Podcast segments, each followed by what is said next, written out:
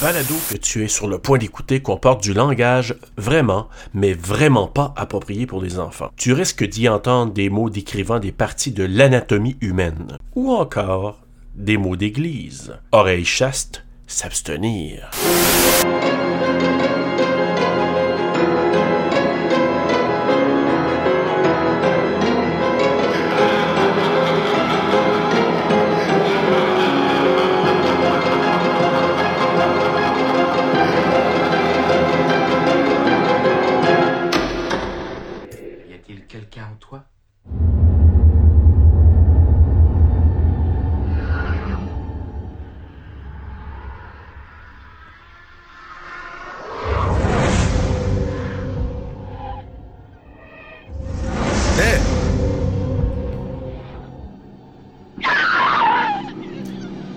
Ont dit ça pour Evil Dead en 2013 aussi. Ouais.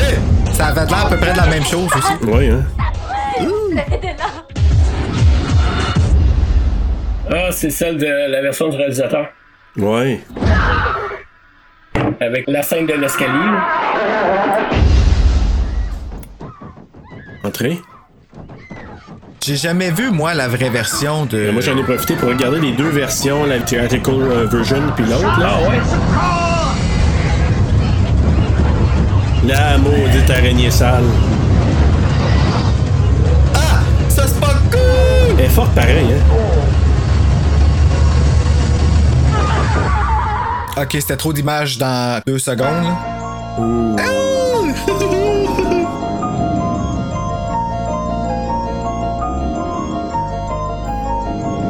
La version que vous n'avez jamais vue.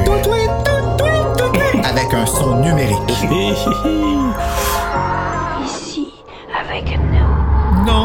Non. Non. Ici avec nous. Non, pas besoin, je, je vais rester chez nous, tu sais, je suis bien. Non, c'est nous qui est avec un invité aujourd'hui, puis on va rester ça de même, je pense. Ouais. Avec nous. Hey, salut tout le monde, bienvenue à Terra sur le pod TSLP. Bruno, on se retrouve après une autre semaine où on a eu un autre film qui était assez anxiogène. Euh, sérieux, là, je suis content que la semaine prochaine, on ait un film un petit peu plus chill. Ben, un petit peu plus chill, beaucoup plus chill. Oui. Idle Hands, on va le dire tout de suite, hein? Mais Moi, je l'ai regardé déjà, là. Ouais, c'est ça. Hey, c'était chill. Ah, ta. C'est un film de stoner, ça, selon moi. Oh mon Dieu Seigneur, vraiment. Mais euh, non, mais cette semaine, par exemple, The Exorcist, suite après avoir fait The Conjuring. Surtout quand tu le vois dans la même journée, tu vois The Conjuring puis The Exorcist dans la même journée. Ouais! Les deux, ils se parlent, on dirait, comme, tu sais, c'est euh, c'est dans la- des décennies, là, tellement loin, les deux, on s'entend, dans- surtout dans l'horreur, si, mettons, euh, je te dirais que dans les films de possession, dans ceux qui s'accotent, c'est pas mal ça, The Conjuring puis The Exorcist. Ah ben oui. Puis un répond à l'autre, mais à des années-lumière. Puis ça, là, c'est quelque chose que je trouve qui est magique avec les films de possession, mais hostie que ça fait peur. Moi, c'est le genre de film que je me mettrais pas dans la face à 2 pouces de l'écran là, ou à, je sais pas, 6 pouces de l'écran. Oublie ça, là. Euh, moi, je regarde sur ma TV, puis je suis très loin, puis je prends mes notes, fait que oublie ça. Hey, ils se décomposent. C'est tellement mauvais ce qui rentre dans eux autres qu'ils se décomposent vivants. Ouais, c'était c'est assez intense. hein? dégueulasse. Tu veux le verre qu'à vomir? On va en parler de ça dans quelques instants. Hey! Avant d'y aller euh, avec le film, parce qu'on va en avoir euh, de long en large là, des, beaucoup de choses à, à parler. Oh yeah! On va présenter notre invité d'aujourd'hui.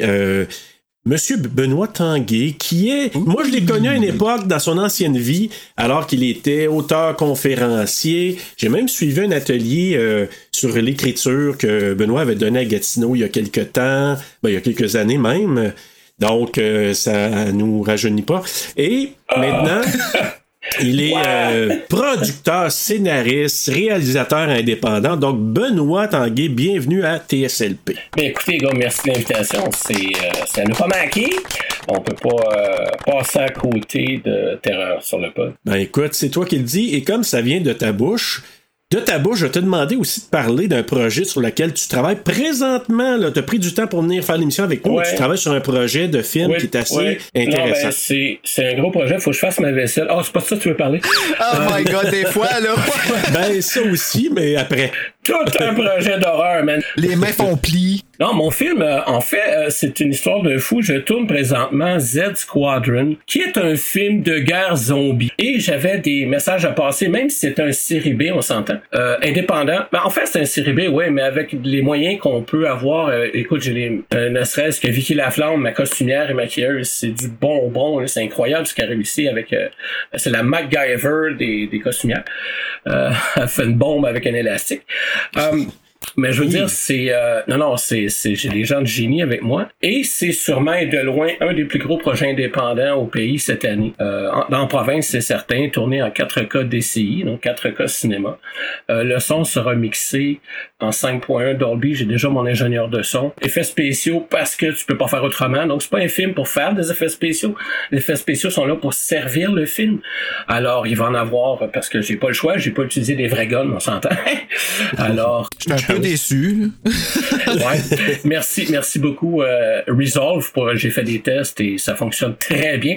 Assez que les gens pensaient que j'avais des guns chez nous. Tu sais, j'ai fait des tests. Oui. puis- Ça te voit des voisins. Oh, moi, je suis à Montréal-Nord, ils sont habitués d'entendre tirer. Même si je mets mon cinéma maison, la police vient même pas. Mais euh, tu penses que ça va sortir quand, ça, Benoît? Euh, ben, je me donne un- une année parce que là, on avait trois semaines pour faire la majeure partie du film en souhaitant que notre lieu de tournage soit pas fermé. Et là, il est fermé. Alors, euh, on est chanceux là-dessus, on a tout fait. Puis là, ils ont bloqué l'accès. Et on était rebelles. On a, j'avais fait ma affaire, je m'en vais là. C'était à la base Radar à Saint-Adolphe d'Howard. Là, ils ont mis des grosses roches, là. Tu peux plus rien faire. Et il devrait sortir l'an prochain. Et avant de faire tout ça, j'ai regardé sur Prime Video, parce que c'est sur ça que je suis abonné, tous les distributeurs de films indépendants de style guerre, euh, horreur et tout ça, et j'en ai ciblé quatre à laquelle j'ai envoyé un mail en disant, tu sais, écoute, je suis canadien, voulez-vous voir mes films, tu sais? Parce que les distributeurs de films indépendants, un, il manque de films. Il y en a pas assez.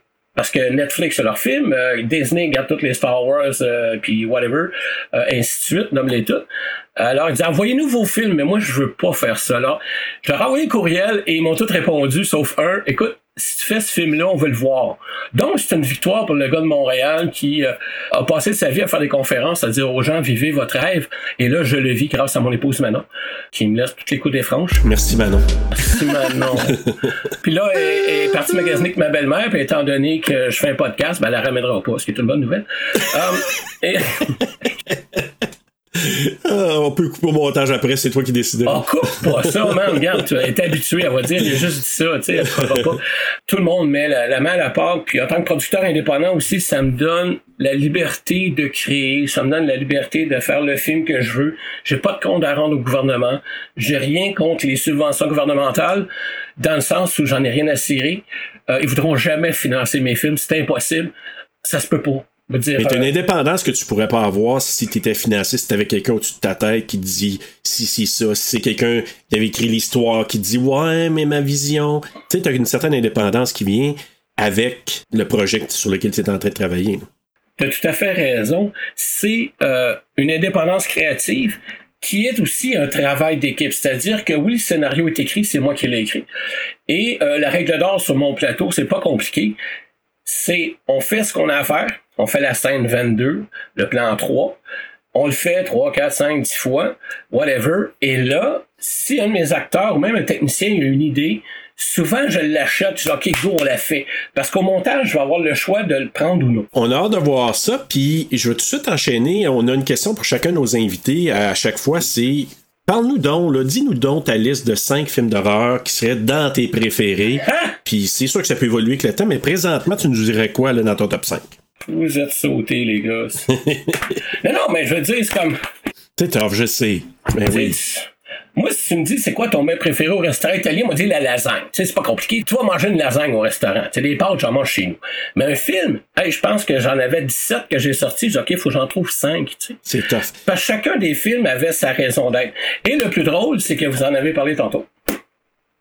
Oh, ça fait partie de ton top 5. OK. C'est mon ok. cinquième. Ah, Ouais. mais il est cool, la pochette. Ouais, Elle ben, c'est un espèce Ouais, de... genre de Conjuring. 3D euh, assez spécial, là. Hey, c'est hot. Evil Dead. Oh, ouais, vraiment, Evil Dead. The Original. Mais The Evil Dead, ouais. The. Ah ouais, ouais, ouais. Celle-là, c'est écoute, c'est pour toute l'histoire d'ailleurs, ce tournage-là, Sam Raimi, pour ceux qui ne savent pas, euh, a trouvé genre 30 000 pièces puis il a fait son film. Au montage, il se rend compte qu'il manque des images. Alors des fois, c'est Lou, son frère, que tu vois la main, les pieds qui marchent. Ah, je sais, c'est malade, ce fou, film-là. c'est incroyable. C'est terrorisant. Je m'excuse. Ah, là, oui. Je sais qu'il est vu comme une comédie, mais moi, The Evil Dead, c'est un des films les plus épeurants que j'ai vu de ma vie, encore à ce jour. Et le premier, le premier qui est quelqu'un dans une cabine dans le bois. Hey. Ben Après oui. ça, il a été copié euh, à outrance. Alors, euh, bravo Sam Raimi. Ben, en fait, les gens se sont inspirés parce que c'est tellement un chef-d'œuvre, ce film-là. C'est que- ça. Et puis en plus, Steve Villeneuve va venir en parler avec nous autres Ah! de ce film-là. Puis c'est un spécialiste Evil Dead. Là. Lui, Ben là, oui, il a il- fait un documentaire. là, ouais. ben c'est ça, tu sais. Et que dire du culte de Bruce Campbell? Ben oui. Aussi. C'est, il est dans tous les, il y a des caméos dans tous les films de Sam Raimi, tu sais, dans Ouais, les Spider-Man et tout. Euh, en troisième place, ben, on sera pas surpris, comme on a dit tantôt. Exorcist, Ben ouais. oui. C'est ma lecture de chevet. Ben on en parle à soir en plus. Fait que à soir aujourd'hui, demain, peut-être bientôt. Euh, Oui. Psycho! Écoute, c'est, euh, c'est le classique des classiques, c'est Hitchcock, c'est, c'est à voir, c'est la scène de la douche qui n'a aucun dialogue, donc sur les 140 pays, tout le monde a peur à la même place, on est des humains. À part A. C'est, c'est ce que je dis. Et évidemment, je ne peux pas passer à côté. Mon Jaws. tabarouette, oui. C'est vrai. Puis lui aussi, euh, on dirait que. Ah, c'est vrai, la bouche à bout. Ouais, il est hot. J'ai jamais vu Jaws encore. Pardon? Ouais, non, je te jure, je l'avais enregistré à TVA. Euh, Je sais pas pourquoi, mais j'ai de la misère à, à dépasser la première heure. Ah oui? Ah, écoute, moi, I'm sorry. Des fois, je dis à ma femme, euh, mettons, il passe à, justement à TVA. Oh, tiens, en attendant que le film de VTL va passer, je regarde Jaws puis je décroche pas. La structure du Pareil. scénario de Jaws est assez spéciale, qui fonctionne par épisode. Et quand on, on a, on accepte ce concept-là, on comprend la dynamique d'un policier qui a peur de l'eau qui vient pas de la ville. Et en fait, c'est qui les méchants dans Jaws? C'est pas le requin. C'est le foutu maire C'est de le la maire. ville. Oui, puis les hommes Ben oui. d'affaires qui veulent ouvrir la plage. Et pourquoi Roy Scheider, qui joue le rôle de, de l'agent Brody, mange une claque en pleine face quand la madame, euh, son fils s'est fait manger par le requin? Parce que c'était quand même sa responsabilité à lui de tenir tête aux autres. Donc, dans le cinéma hollywoodien, on a toujours le héros qui est pris en deux tranches. Oui. Comprends-tu? T'as le bon, Exact. le méchant. Euh, on a ça avec James Bond, on a ça avec Indiana Jones, puis on va en parler aussi parce que c'est clair, dans Exorcist, on a ça aussi. Euh, une dualité euh, du héros, parce que le héros n'est pas celui que vous pensez qu'il est. En tout cas, à mon avis. Merci pour ton top 5, Benoît. C'est excellent. Puis il y en a Ouais, ben, beaucoup là-dedans. Ça fait partie de mon top 5 aussi. Puis nous, on a une habitude aussi, Benoît. On commence toujours avec un synopsis avec nos chanteuses en résidence qui vont chanter, que tu vas entendre lorsque l'épisode sera diffusé comme tel. OK? Donc moi, je vais faire un peu la prémisse du film, le synopsis du film. Là, je vais le résumer. Puis ensuite, on va y aller avec les specs. Mais avant d'aller vers ça, juste si tu regardes avec les écoutes que tu as faites dernièrement, c'est quoi ton feeling par rapport au film encore en 2021? J'ai regardé le film d'un nouvel œil en m'attardant au titre. Le titre, c'est pas l'exorcisme, c'est l'exorciste. L'exorcisme, c'est l'acte de faire un exorciste. Et l'exorciste, c'est la personne qui fait l'acte. Et quand tu dis, OK, le film parle de quelqu'un qui fait un exorcisme, mais non pas quelqu'un qui le reçoit. Qui est exorcisé. Et ça. là, le film prend toute une autre dimension. Tu le redécouvres et tu te rends compte que le personnage principal, euh, c'est Jason Miller qui fait le, Carras. le- il est pas toujours là dans le film, mais c'est le film repose sur son personnage. La fameuse dualité, on en parlera tantôt. Alors, juste en disant le titre m'a fait une nouvelle vision du film parce que quand tu parles aux gens ils vont dire ben c'est l'histoire d'une fille elle est enfant puis elle, elle vomit des petits pois puis baise-moi curé. Euh, c'est pas ça parce que c'est à quoi j'ai j'ai fait un chronomètre à 1h09 il y a un psychologue qui dit à la mère Euh, Savez-vous c'est quoi un exorcisme? Ben, laisse-moi curer. Alors, on est loin d'un film avec The Conjuring où dans le premier 15 minutes, toute la prémisse est placée. Là, Exact. pour arriver avec des exorcismes ou des présences. C'est pas la même chaîne, même si ça, ça se vaut et c'est magnifique. Regarde, il est dans mon top 5. Et donc, c'est ça. À ta question, qu'est-ce qui arrive quand je fais une réécoute? De l'exorcisme, ben récemment, euh, grâce à votre invitation, euh, un, j'ai arrêté de dormir dessus. Euh, ça me fait plus peur. J'ai plus peur. Je le trouve trop cool, le film. Et j'ai dit non, l'exorciste, ça parle de quelqu'un qui fait un exorciste. Et c'est qui l'exorciste? Et là, tu fais ta recherche en regardant le film. C'est merveilleux. On redécouvre. Euh, et les œuvres d'art, les gars, oui, les œuvres d'art, je vous dirais, quand on a plusieurs interprétations d'une toile, d'une chanson ou d'un film, c'est ce qui fait une œuvre d'art. Et cela, tu peux l'analyser, regarde, ad vitam aeternam. Absolument. Puis, puis moi aussi, tu sais, je l'ai dit à Bruno souvent dans nos épisodes précédents que maintenant qu'on décortique, on analyse, je les revois aussi très différemment.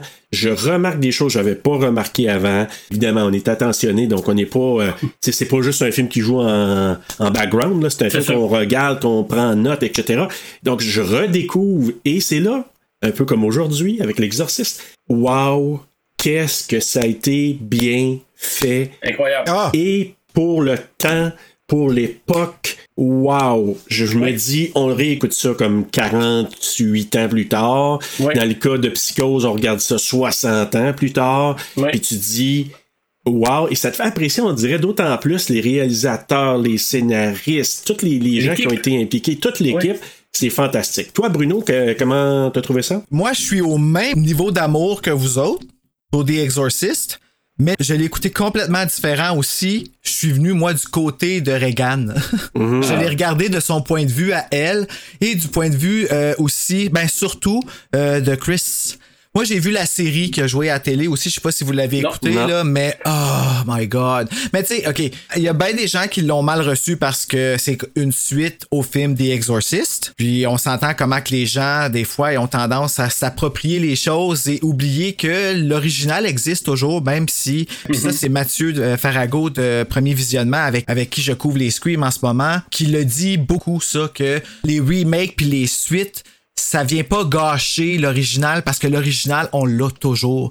Puis c'est vrai, ça. Oui, puis il faut se le rappeler, t'as raison, parce qu'il y a beaucoup de gens qui vont dire Ah, ben là, ça vient. Non, non, non. Revois le premier, puis apprécie-le. Puis Ben oui, laisse-toi puis- pas le faire ça. là. Il laisse pas le faire ça, là. On est libre, les gars, d'écouter la série ou non. Ça nous appartient. Elle ça. est là, elle existe. Et souvent, les remakes ou les suites ou les séries vont emmener un nouveau public qui ne connaît pas l'original. Et Et, ça, c'est Hey, bon. Puis imagine-toi, cette gang-là qui ont tous été regarder le film The Exorcist, après, ont pas dormi pendant des mois, là. c'est ça. Écoute, puis la série était vraiment bonne. Oui, la saison 2 était un peu moins bonne, mais ils ont apporté tellement de choses dans la série. Puis, hey, Father Thomas, il est tellement beau. Si bol, ça a pas d'allure. Les prêtres deviennent hot, mesdames et messieurs. Ok, non, ok, j'arrête. Lucifer aussi. hein. Oui, Ouais, Lucifer aussi. Mais euh, moi, ce que je sais pas si tu as entendu parler ces derniers jours, ils ont annoncé que l'équipe qui ont refait les Halloween vont faire une suite. Blumhouse. Blumhouse et euh, David Gordon Green euh, vont Oui. refaire. Et ça va être une suite immédiate. Ben, en tout cas, Oui. une suite à celui qu'on couvre aujourd'hui, donc l'original. Puis le livre The Exorcist, écoute, c'est ben, ben, quand même spécial parce que le livre est vraiment. Tu regardes le film après, puis t'es comme ça, fait si on vraiment. puis, tu vois que c'est le même auteur, puis tout, c'est l'auteur qui a rapporté son film à l'écran. Oui, il a fait le Tu sais, c'est vraiment là, pareil, pareil, tu sais, mais t'es dans leur tête, dans le livre. Puis c'est là que j'ai trouvé ça intéressant de suivre le père qui est en Irak. Là, j'ai mélange les deux. Euh. Oui. euh, oui, c'est ça, tu sais. Moi, dans le film, ça, tu vois, c'était ce qui le rallongeait pour rien. C'était pendant ce temps-là que je prenais mon sel puis que euh, je textais quelqu'un ou que je... Parce que ça me tentait plus. Tu sais, c'était trop long, il faisait chaud, ça avait pas sa place. Moi, je comprends ton- ta prémisse, puis oui, mais en analysant du point de vue d'un exorciste, il va se retrouver en enfer. C'est quoi l'enfer? Il fait chaud. C'est de la chaleur, tu sues, tu rentres dans des cavernes, tu grottes, tu creuses. Ils vont creuser dans l'esprit de la fille parce qu'ils vont tout le long, jusqu'à la moitié du film, ils pensent juste qu'elle est folle. Tu sais, ils donnent du ritalin, tout ça. Donc, on va aller chercher à l'intérieur et on va creuser. Euh, comme par exemple, qu'est-ce qu'ils vont faire?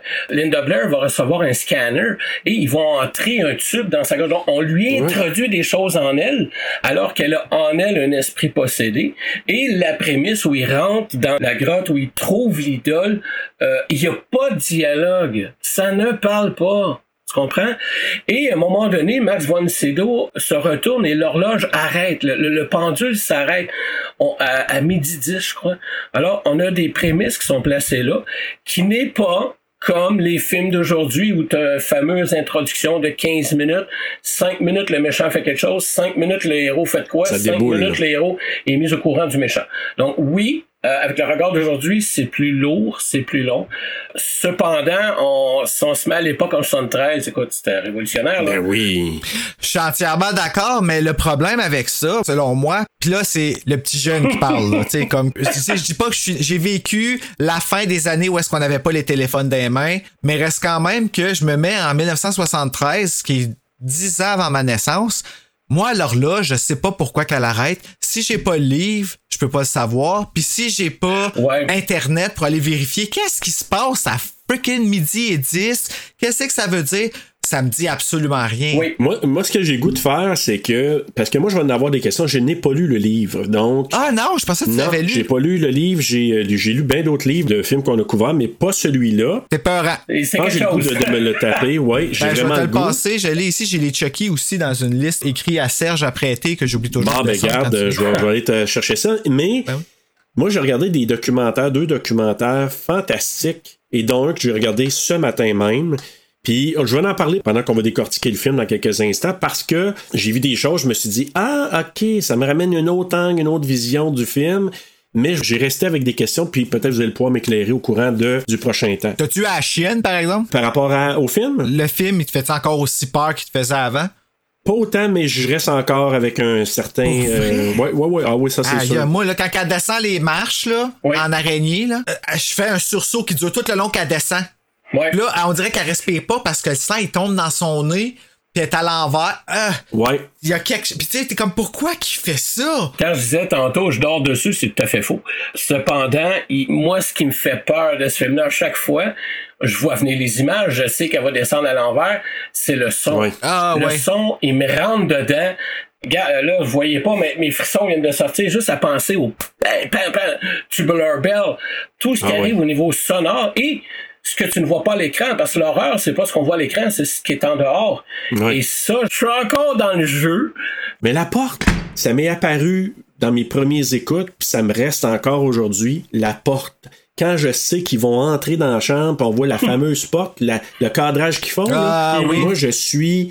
et J'ai j'ai fait un petit peu d'anxiété là. À l'intérieur, Ouais, ça me comprends. travaille parce que je me dis, OK, c'est là-dedans que ça va se passer. Qu'est-ce que ça va avoir l'air l'autre bord, là? Ouais. Exactement. Fait que là, moi, c'est là que ça, ça se met. Écoutez, on, on va en, en parler euh, vraiment en détail. Je vais y aller tout de suite avec le synopsis, avec nos, nos chanteuses qui sont quand même toujours prêtes. là. Je leur ai demandé tantôt qu'ils sont prêtes. Une actrice en visite à Washington remarque des changements dramatiques et dangereux dans le comportement et la constitution physique de sa fille de 12 ans. De sa fille de 12 ans. De, sa fille de 12 ans. Pendant ce temps, un jeune reître de l'université voisine de Georgetown commence à douter de sa foi alors qu'il fait face à la maladie terminale de sa mère. Et, mettant fin à l'histoire, un prêtre âgé et frêle reconnaît la nécessité d'une confrontation avec un vieil ennemi démoniaque.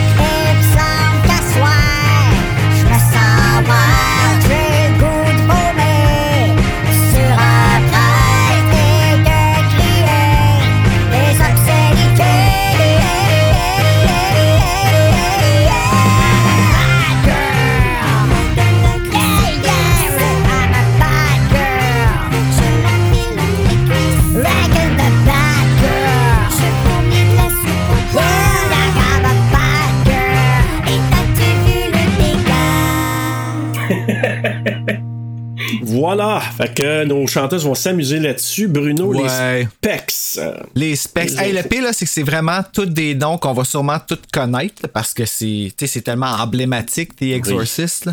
Euh, donc, The Exorcist, euh, version française, L'Exorciste. Nous, on va, ce qu'on va faire, c'est la version que vous n'avez jamais vue. Je vais quand même faire quelques petites parenthèses pour parler, ah, ce qu'il y a dans le celui qui est sorti, qu'on n'a jamais vu, versus le celui qui est sorti au cinéma. Parce que j'ai regardé les deux, moi, en fin de semaine. Ah, j'aurais aimé ça, pouvoir av- avoir l'autre, puis avec le, le grain, là, genre VHS, là, tu sais, là, pour Ouais, euh, ouais, ouais, pouvoir ouais. avoir le feel de qu'est-ce que ça avait de l'air, mais bon. Donc, un film réalisé par William Friedkin, écrit par William Peter Blatty, basé sur son livre The Exorcist, produit par William Peter Blatty, une cinématographie de Owen Roisman, édité par Evan Lotman et Norman Gay. Ah? Tu parles avec Marvin, hein? Non, il manque un E à la fin. Ah. Une musique de Jack. Ah, sacrament. Nichtschlissis. Je pense- Hein? On le connaît tout, Jack Nicholson. Compagnie de production Hoya Productions, distribuée par Warner Brothers, sorti le 26 décembre 1973 aux États-Unis. En anglais, avec un budget de 12 millions, en a ramassé au box, au box office 441,3 millions. Fait que je sais pas si c'est remis à aujourd'hui, mais tu sais, juste, juste à l'avoir dit, j'ai pogné un frisson. Mettant en vedette Linda Blair, Ellen Burstyn, Lee Jacob, Jack McGowan. McGowan. Mc- McGowan? McGowan. Ouais, on l'aime beau. Ben, c'est pas McGowan comme Rose McGowan parce qu'il y a un R après le W, mais on va dire McGowan. Euh, Jason Miller, Max Von Sydow et Kitty Wynn. Puis, il a été doublé au Québec en 2000. Et le film en a souffert un peu malheureusement dans son doublage parce que ça paraît que c'est pas doublé dans le temps que le film a été fait. Ah oui? C'est la petite affaire que je pourrais dire. Mais en même temps, comment tu voulais qu'ils fassent ça? Ils nous l'ont, ils nous l'ont doublé en 2000 parce que il est sorti en 2000 puis au moins ils l'ont fait au Québec. Donc merci pour vrai parce que j'ai quand même mieux aimé ça que la version doublée en France. Comme de beaucoup. Donc, les gens qui ont participé au doublage, c'est euh, André Montmorency, Elisabeth Lenormand, Isabelle Miquelon, Raymond Bouchard, Raymond Bouchard. Jean-Marie Moncelet, Mario Desmarais, Yvon Thiboulot, euh, Thibouteau, pardon, et Christine Bellier. La directrice de plateau, c'était Anne Caron, qui, je crois, double Gail Weathers, euh, il me semble. En tout cas, c'est le nom qui, me vient en tête. chose, hein. Adapté par Marc Picard au studio Covitech. Voilà. Ben, écoutez, moi, dès le début, là, je vais vous dire, il y a, il y a une différence dès le début du film parce que dans la version qu'on n'a jamais vue, donc la version 2000 qu'on va l'appeler, il y a des images de la maison dès le départ et dans la version du theatrical, il n'y en a pas. Non. Ça commence en Irak direct. Direct. Puis là, ben, il y a des fouilles archéologiques qui se passent là-bas. On voit une première fois le père Marin qui est là avec. euh, C'est tellement drôle, il y a un petit gars qui court tu sais, pour aller l'avertir, qui ont, des... qui ont fait une découverte. Puis ma conjointe qui regardait ça, elle disait Dr. Jones, Dr.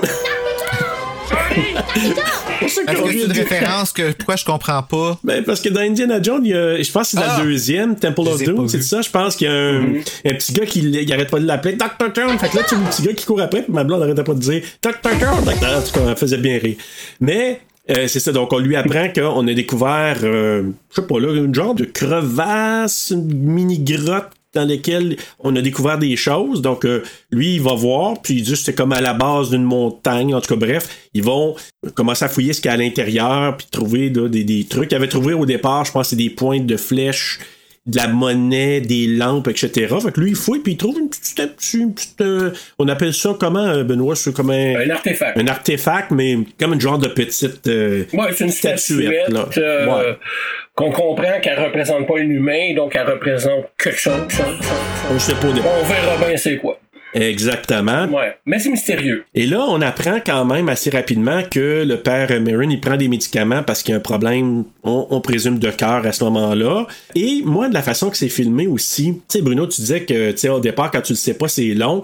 Moi, j'ai pas lu le livre, mais moi, ce que ça me positionne comme situation, c'est que ça a l'air tout grave. Ça a l'air tout. Tu sais, la façon, là, on voit un monsieur avec des yeux blancs. Le, le père Marin qui fait de sa La femme. vieille dame dans la charrette est toute en noir Exact. quand elle vient pour se faire frapper. Il y a un sentiment de danger qui est lourd. juste déjà là. Les gens ont des armes, ils arrivent, puis Oui. ils pointent avec un gun. Tout est réglé par de la violence. tu sens un sentiment de danger, il peut arriver n'importe quoi, il pourrait Oui. tomber une brique sur la tête, tu sais pas, tu sais, tout est possible. C'est pour ça que si tu trouves cette lampe-là, t'arrêtes en terre, puis tu fermes ta gueule.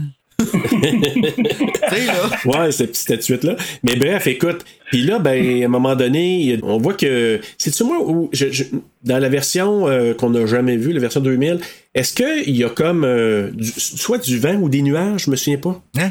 Parce que la deuxième version, la version était du, du cinéma, il y a des différences, là, je, je me souviens pas nécessairement, mais. Quand il va en avant de la statue, là, Ouais, il voit la statue en, en gé- géant là, de, de Pazuzu. hey, c'est assez vulgaire? Hey, Pazuzu, il revient, Pazuzu. lui, euh, dans la série. Oui, Oh. j'espère, parce que même, je pense, dans les suites, parce que, tu sais, la deuxième, l'hérétique, puis Je me troisième. souviens plus des, euh, des suites de The Exorcist. Le deuxième, et il faudrait que je le revoie. Je me souviens d'avoir trouvé ça vraiment quelconque. Mais le troisième, il est vraiment surprenamment assez. euh, Fidèle au premier. il y a quelque chose, là. Il est assez. Ouais, euh, moi, Ah, je trouve ouais, que pour hein? moi, c'est on comme. reprend, on revient euh, dans un autre pays, évidemment. Donc, c'est extériorisé. On n'est pas à Washington, là. À. Georgetown, on est ailleurs. Absolument. J'ai aimé le 3. Moi aussi, le 3, puis ben là, il est assez. euh, il est- tu fais le saut à quelques reprises. Il fesse. Est-ce qu'on a besoin de voir le 2 pour apprécier le 3? Du Non. tout. Ah, ok, bon, ben, c'est bon. Merci. Du tout, du tout. C'est juste le fun d'avoir Linda Blair, là, mais qu'on voit pas dans le 3. Mais on voit Karis, par exemple, dans le 3. Bizarrement, là, parce qu'il est censé ne pas être là. Mais bref, on, va y revenir. Donc, c'est ça. Là, on voit la statue de Pazuzu devant lui, les chiens qui s'attaquent. Ça, je dis, il y a comme toute une espèce de.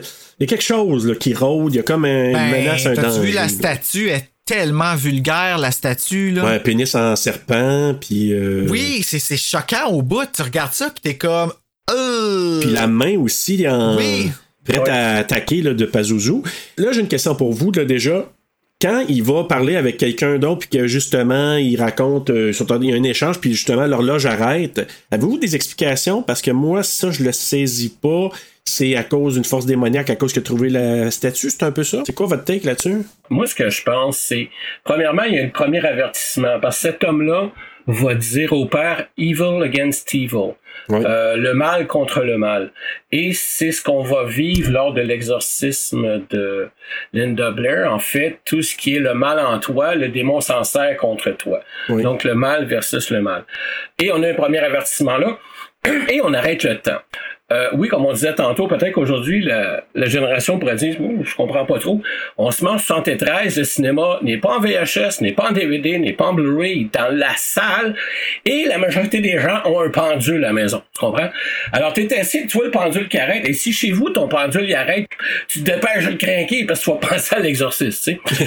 Alors, moi, je le vois comme un avertissement, et c'est ce qu'on appelle en cinéma un message pour le public ça joue sur notre inconscient collectif et j'ai adoré cette scène-là.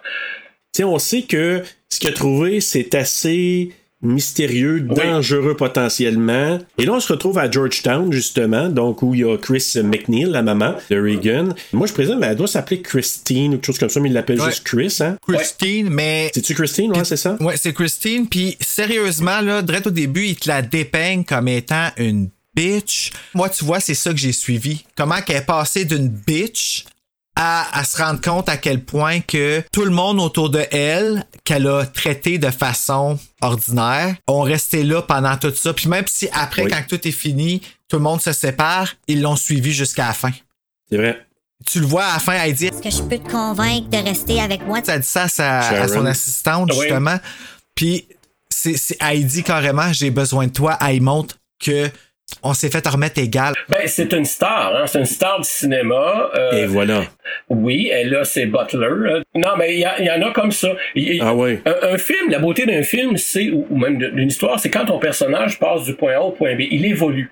Et ce personnage-là évolue vers une rédemption, vers euh, une purification suite aux événements qu'on a eus. Donc oui, il faut qu'elle soit pas fine au début. Puis en même temps, faut dire une chose. Puis tu sais, on parle que c'est une actrice qui semble être, tu sais, quand même adulée. On le voit, Ouais. le policier qui veut un autographe à un moment donné. Puis tu sais, La Hey, première page du magazine, quand son mari se sépare Oui, de elle, sa fille, elle l'a dans les mains là, quand ils sont couchés. Les deux sont Donc, euh, il y a les paparazzis, on peut les imaginer, ça finit plus. Exact. Mais bref, elle, est-ce qu'elle entend des bruits qui proviennent du grenier, donc elle pense que c'est des rats.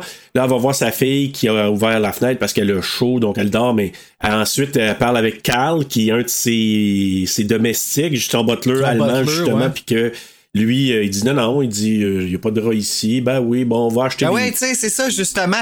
Moi, je sais tout, tu sais. Moi, je suis, je suis une femme, je suis, je suis une femme ac- actrice. Excuse, là, je sais pas pourquoi j'ai dit une femme actrice, c'est parce que l'actrice insinue qu'elle va être une femme. Moi, mon métier, c'est d'être actrice, puis toi, ton métier, c'est d'être butler, puis t'occuper de tous les enfants de la maison, puis toi, tu me dis qu'il y a pas de rats, je sais plus que toi qu'il y a des rats. Tu sais, elle, c'est son, son statut qui l'amène à être un peu comme ça. Je pense que. Puis, tu sais, est, est vraiment dans le superficiel au départ. Oui. Sais, Oui. c'est- c'est- elle flotte dans le show business. Elle tourne une scène d'ailleurs devant, je devant une, une institution scolaire, devant de Georgetown, puis on voit le frère, le père Karras qui est déjà dans la foule, qui regarde. On sait que c'est un amateur de film, il en parle à quelques reprises. Je trouvais ça intéressant comme, comme petite parenthèse. Puis, oui, c'est ça, oui, parce que je pense que c'est un gars de théâtre aussi, Jason Miller, je pense aussi. C'était surtout ça. Et en train de tourner, on voit aussi un peu Burke euh, Dennings qui est là, qui est le réalisateur. Et euh, pendant qu'elle retourne à la maison, on entend Tubular Bells qui joue pour la première fois. Et ça, ça positionne pour Oui. moi là quelque chose, ça donne un vibe dans ce particulier là. Et c'était révolutionnaire parce qu'on arrive, on a parlé de jazz tantôt.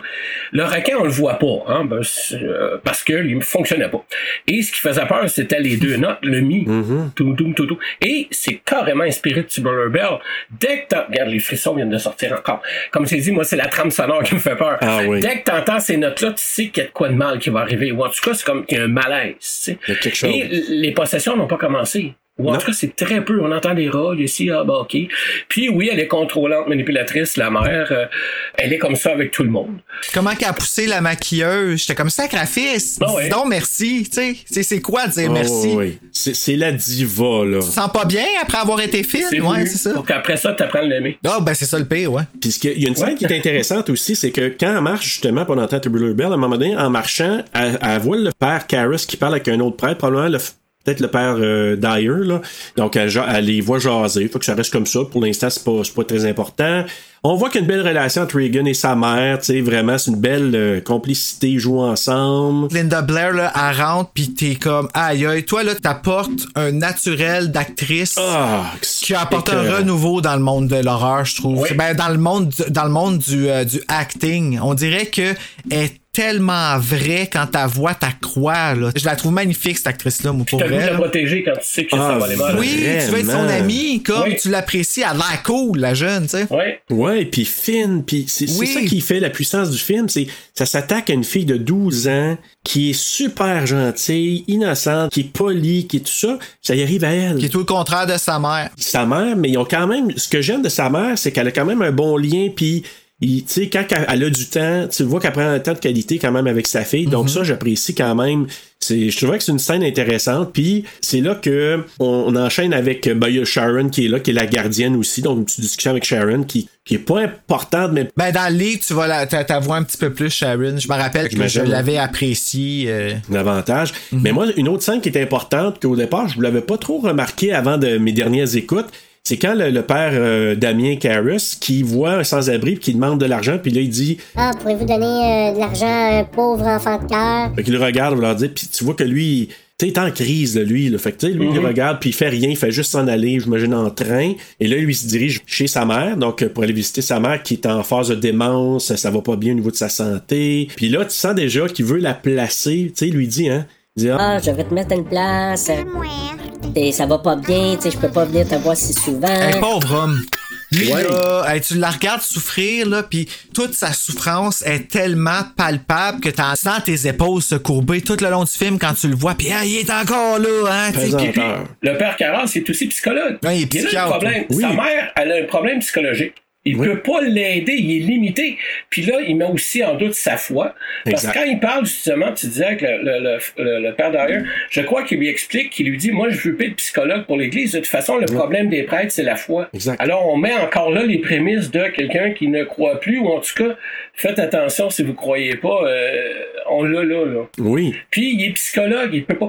Et son oncle va lui dire plus tard, quand il va voir sa mère qui est placée, Si t'avais été psychologue au lieu d'être curé, ta mère aurait un meilleur soin une meilleure maison. Donc, encore le sentiment de culpabilité de Carras qui est nourri tout le long du film, jusqu'à ce que je vais te laisser le dire un moment donné, parce qu'il se le fait mettre d'en face. Oui, puis d'ailleurs, tu sais, déjà là, C'est lourd, ça fait, ça fait, j'avais de la peine. Ah oui, c'est horrible. vraiment, vraiment, moi, là, le- t'as Ouais. raison, puis moi, le père Karras, pour moi, c'est aussi le, ben, évidemment, c'est le héros du, du film, c'est Oui. pour moi, c'est le, le protagoniste, tu sais, qui mène ça du début à la fin, parce que c'est lui qu'on suit, c'est lui, à un moment donné, qu'on voit, tu sais, le père Maron, on le voit au départ, puis on le voit à la fin. Ben lui puis Christine, je dirais. Oui, oui, beaucoup, beaucoup. Puis tu sais, c'est ça qui est le fun, c'est que il y a comme une équipe qui se fait entre cet homme-là puis cette femme-là, puis il y a rien de sexuel. Non, mais Non, c'est cette femme-là le ramène vers sa foi alors qu'elle ne Oui. croit pas.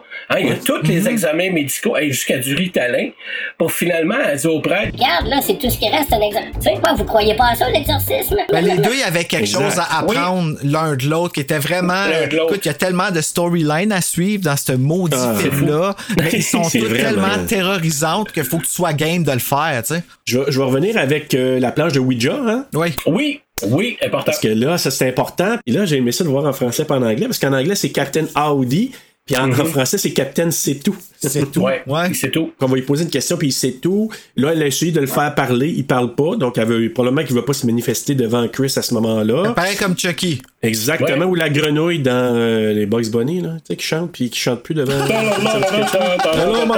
hello, my baby. Je l'avais oublié, celle Tu sais, il la présente, et moi, c'est ça, là. Puis là, il l'amène pour avoir un contrat, puis elle peut plus rien faire, la tabarouette, là. Ouais. Il est ruiné. Ah, c'est drôle. Ouais. C'est tata, mais comme écoute, on est crampé depuis une demi-heure là-dessus. Ah, ça, c'est incroyable.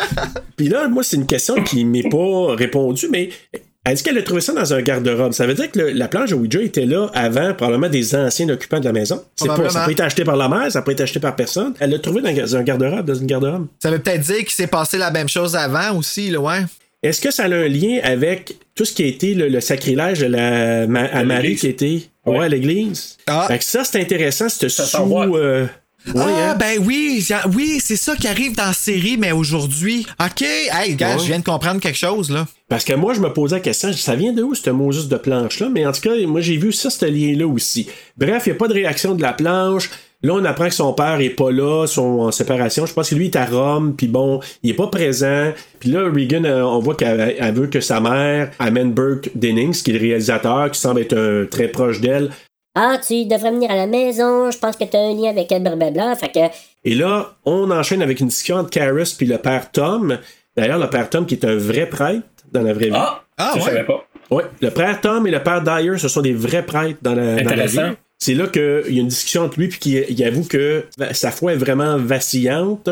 Et là, Tom l'encourage à poursuivre. t'es notre meilleur, t'es, t'es non seulement ta psychiatre, mais t'es notre meilleur prêtre. T'es- Donc, t'es vraiment bon, tu devrais continuer. Fait que le fait qu'il doute, sa mère est malade, il doit, ça doit le remettre en question sur tous les plans. On l'incite à continuer parce que on voit quelque chose de fort en lui. Là, c'est l'anniversaire de Reagan, donc son père ne l'appelle pas. euh, Chris est en beau maudit.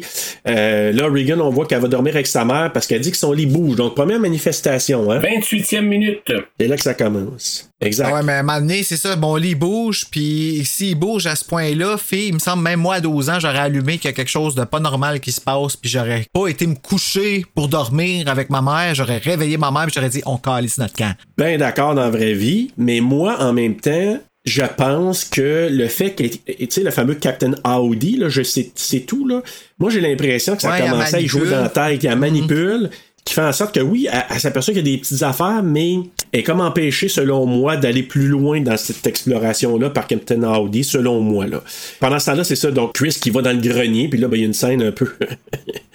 ah, la fameuse scène de la flamme, hey, ça, c'est. Hey! euh, Encore là, c'est c'est- c'est- c'est là pour te faire sursauter. Oui. Puis les flammes, les flammes de l'enfer, c'est elle, elle va nourrir la flamme, elle va écoute, t'as des symboliques là-dedans incroyables. Là. Ouais, puis Kurt qui dit. Ben, y a pas rien, y a rien, madame, y a rien, madame. Ben, ouais, une flamme qui vient de, de monter du pied dans les airs, mais. C'est ça, donc ça, en même temps, c'est pour situer ça, là. ben, ça a pas l'air d'être assez épeurant pour y faire faire de quoi? Non. Non, mais en tout cas, non, euh, elle est vraiment comme, ah, ben, il y a un courant d'air, genre. Puis là, c'est là qu'on voit que la statue de Marie a été euh, vandalisée, ou en tout cas, il a été un, un sacrilège, parce qu'on y a mis des genres de, de cônes en sein. Il manquait juste la toune Vogue en background. J'ai pensé! mais mais c'est important cette image-là parce que c'est la Vierge Marie Oui, et une vierge sera possédée juste à côté le building pas loin. oui. Donc on a encore là des images, des avertissements pour le spectateur en disant regarde ça s'en vient. Oui, t'as raison. C'est pas déjà là. C'est c'est vrai que c'est une autre pièce qui dit OK, il y a quelque chose de bizarre qui se passe aussi en parallèle. Puis Oui. moi, il y a ce foutu questionnement-là qui est là depuis très très longtemps. C'est-tu Ren qui amène tout ça avec lui? Parce que ça fait quatre mois qu'il est revenu, lui, euh, dans la région, en tout cas, qu'il est revenu au pays. Fait que là, tu te dis, c'est-tu lui qui a ramené toutes ces affaires-là, ces courants-là? Puis c'est qui qui a vandalisé la, la statue? C'est qui qui aurait peut-être mis la, la planche de Ouija? Écoute la série. Ah, ça répond à ça? Ouais, la saison 1. Ah, bon, Ben, ben, la écoute, saison merci. 2 aussi, une continuité, mais euh, ouais. Ah, c'est intéressant parce que ça répond à cette question-là, c'est sûr que je veux le voir parce que ça, ça, me- ça me. Je te la prête. Je suis, je suis possédé par ces questions depuis le début. Je suis possédé. Ah non, mais sérieux, là, c'est- puis je m'en rends compte là, là.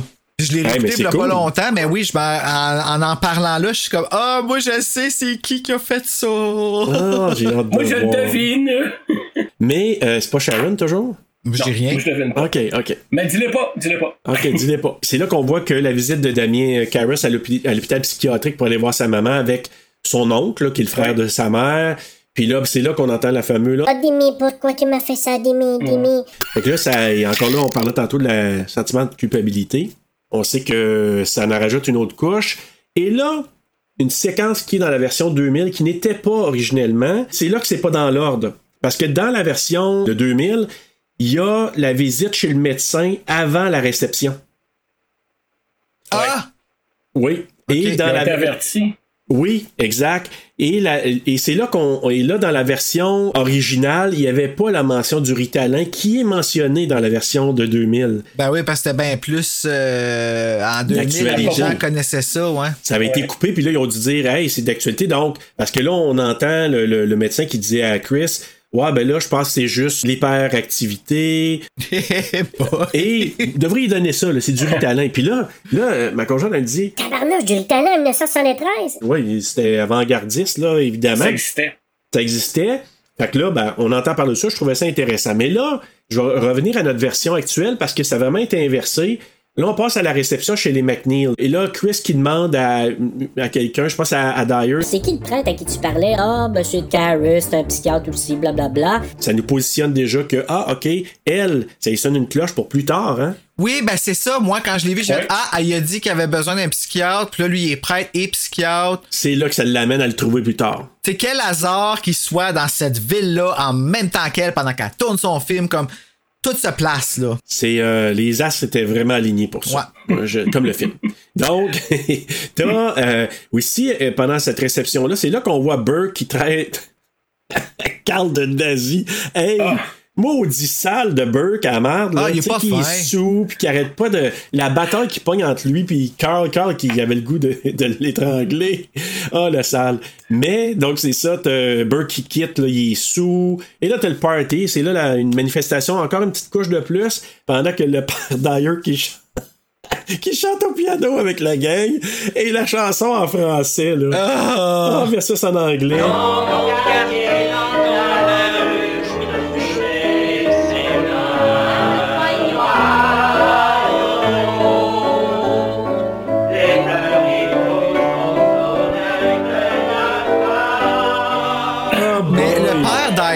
on s'entend-tu que lui puis le père Calas, là, Caris. Caris, ouais. Caris. Il y a de quoi qui se passe, là? Ah, moi je sais pas, je sais pas. Je sais qu'ils boivent ensemble. Je sais pas si vous voyez pas ça parce que vous êtes straight, mais c'est bol, sérieusement, moi je trouve que ça perce l'écran, là. Ah oui, hein, Je tu, trouve tu que. vois? Ah ouais, ouais. Puis même dans. Il y a quelque chose. Puis même avec le détective. Le détective qui vient, Ouais. qui s'adresse à eux autres, aux deux prêtres, il leur, les invite au cinéma à passer du temps avec. Je vous trouve bien intéressant. Je vous trouve- Ah, peut-être qu'ils se percent l'écran entre eux, je sais pas. Et puis, tu sais, à, à voir comment l'un prend soin de l'autre, aussi les deux pères, là. Écoute, c'est pas impossible, tu sais, ils ont besoin de, de proximité, eux autres aussi. là. Oui, il faut pas oublier aussi qu'il y a beaucoup d'hommes homosexuels qui se retournent vers la prêtrise, je sais pas si ça se dit, mais moi je le dis, Oh oui, oh euh, oui. qui se retournent vers ça pour ne pas vivre leur homosexualité parce que pour eux autres c'est péché, c'est triste en tabarnak selon moi bien sûr, mais pareil, il y en a c'est arrivé beaucoup. Pourquoi tu penses qu'il y a eu autant d'associations là avec euh, parce que souvent les gens pédophiles vont faire la même chose pour s'empêcher de succomber à leur tentation malsaine.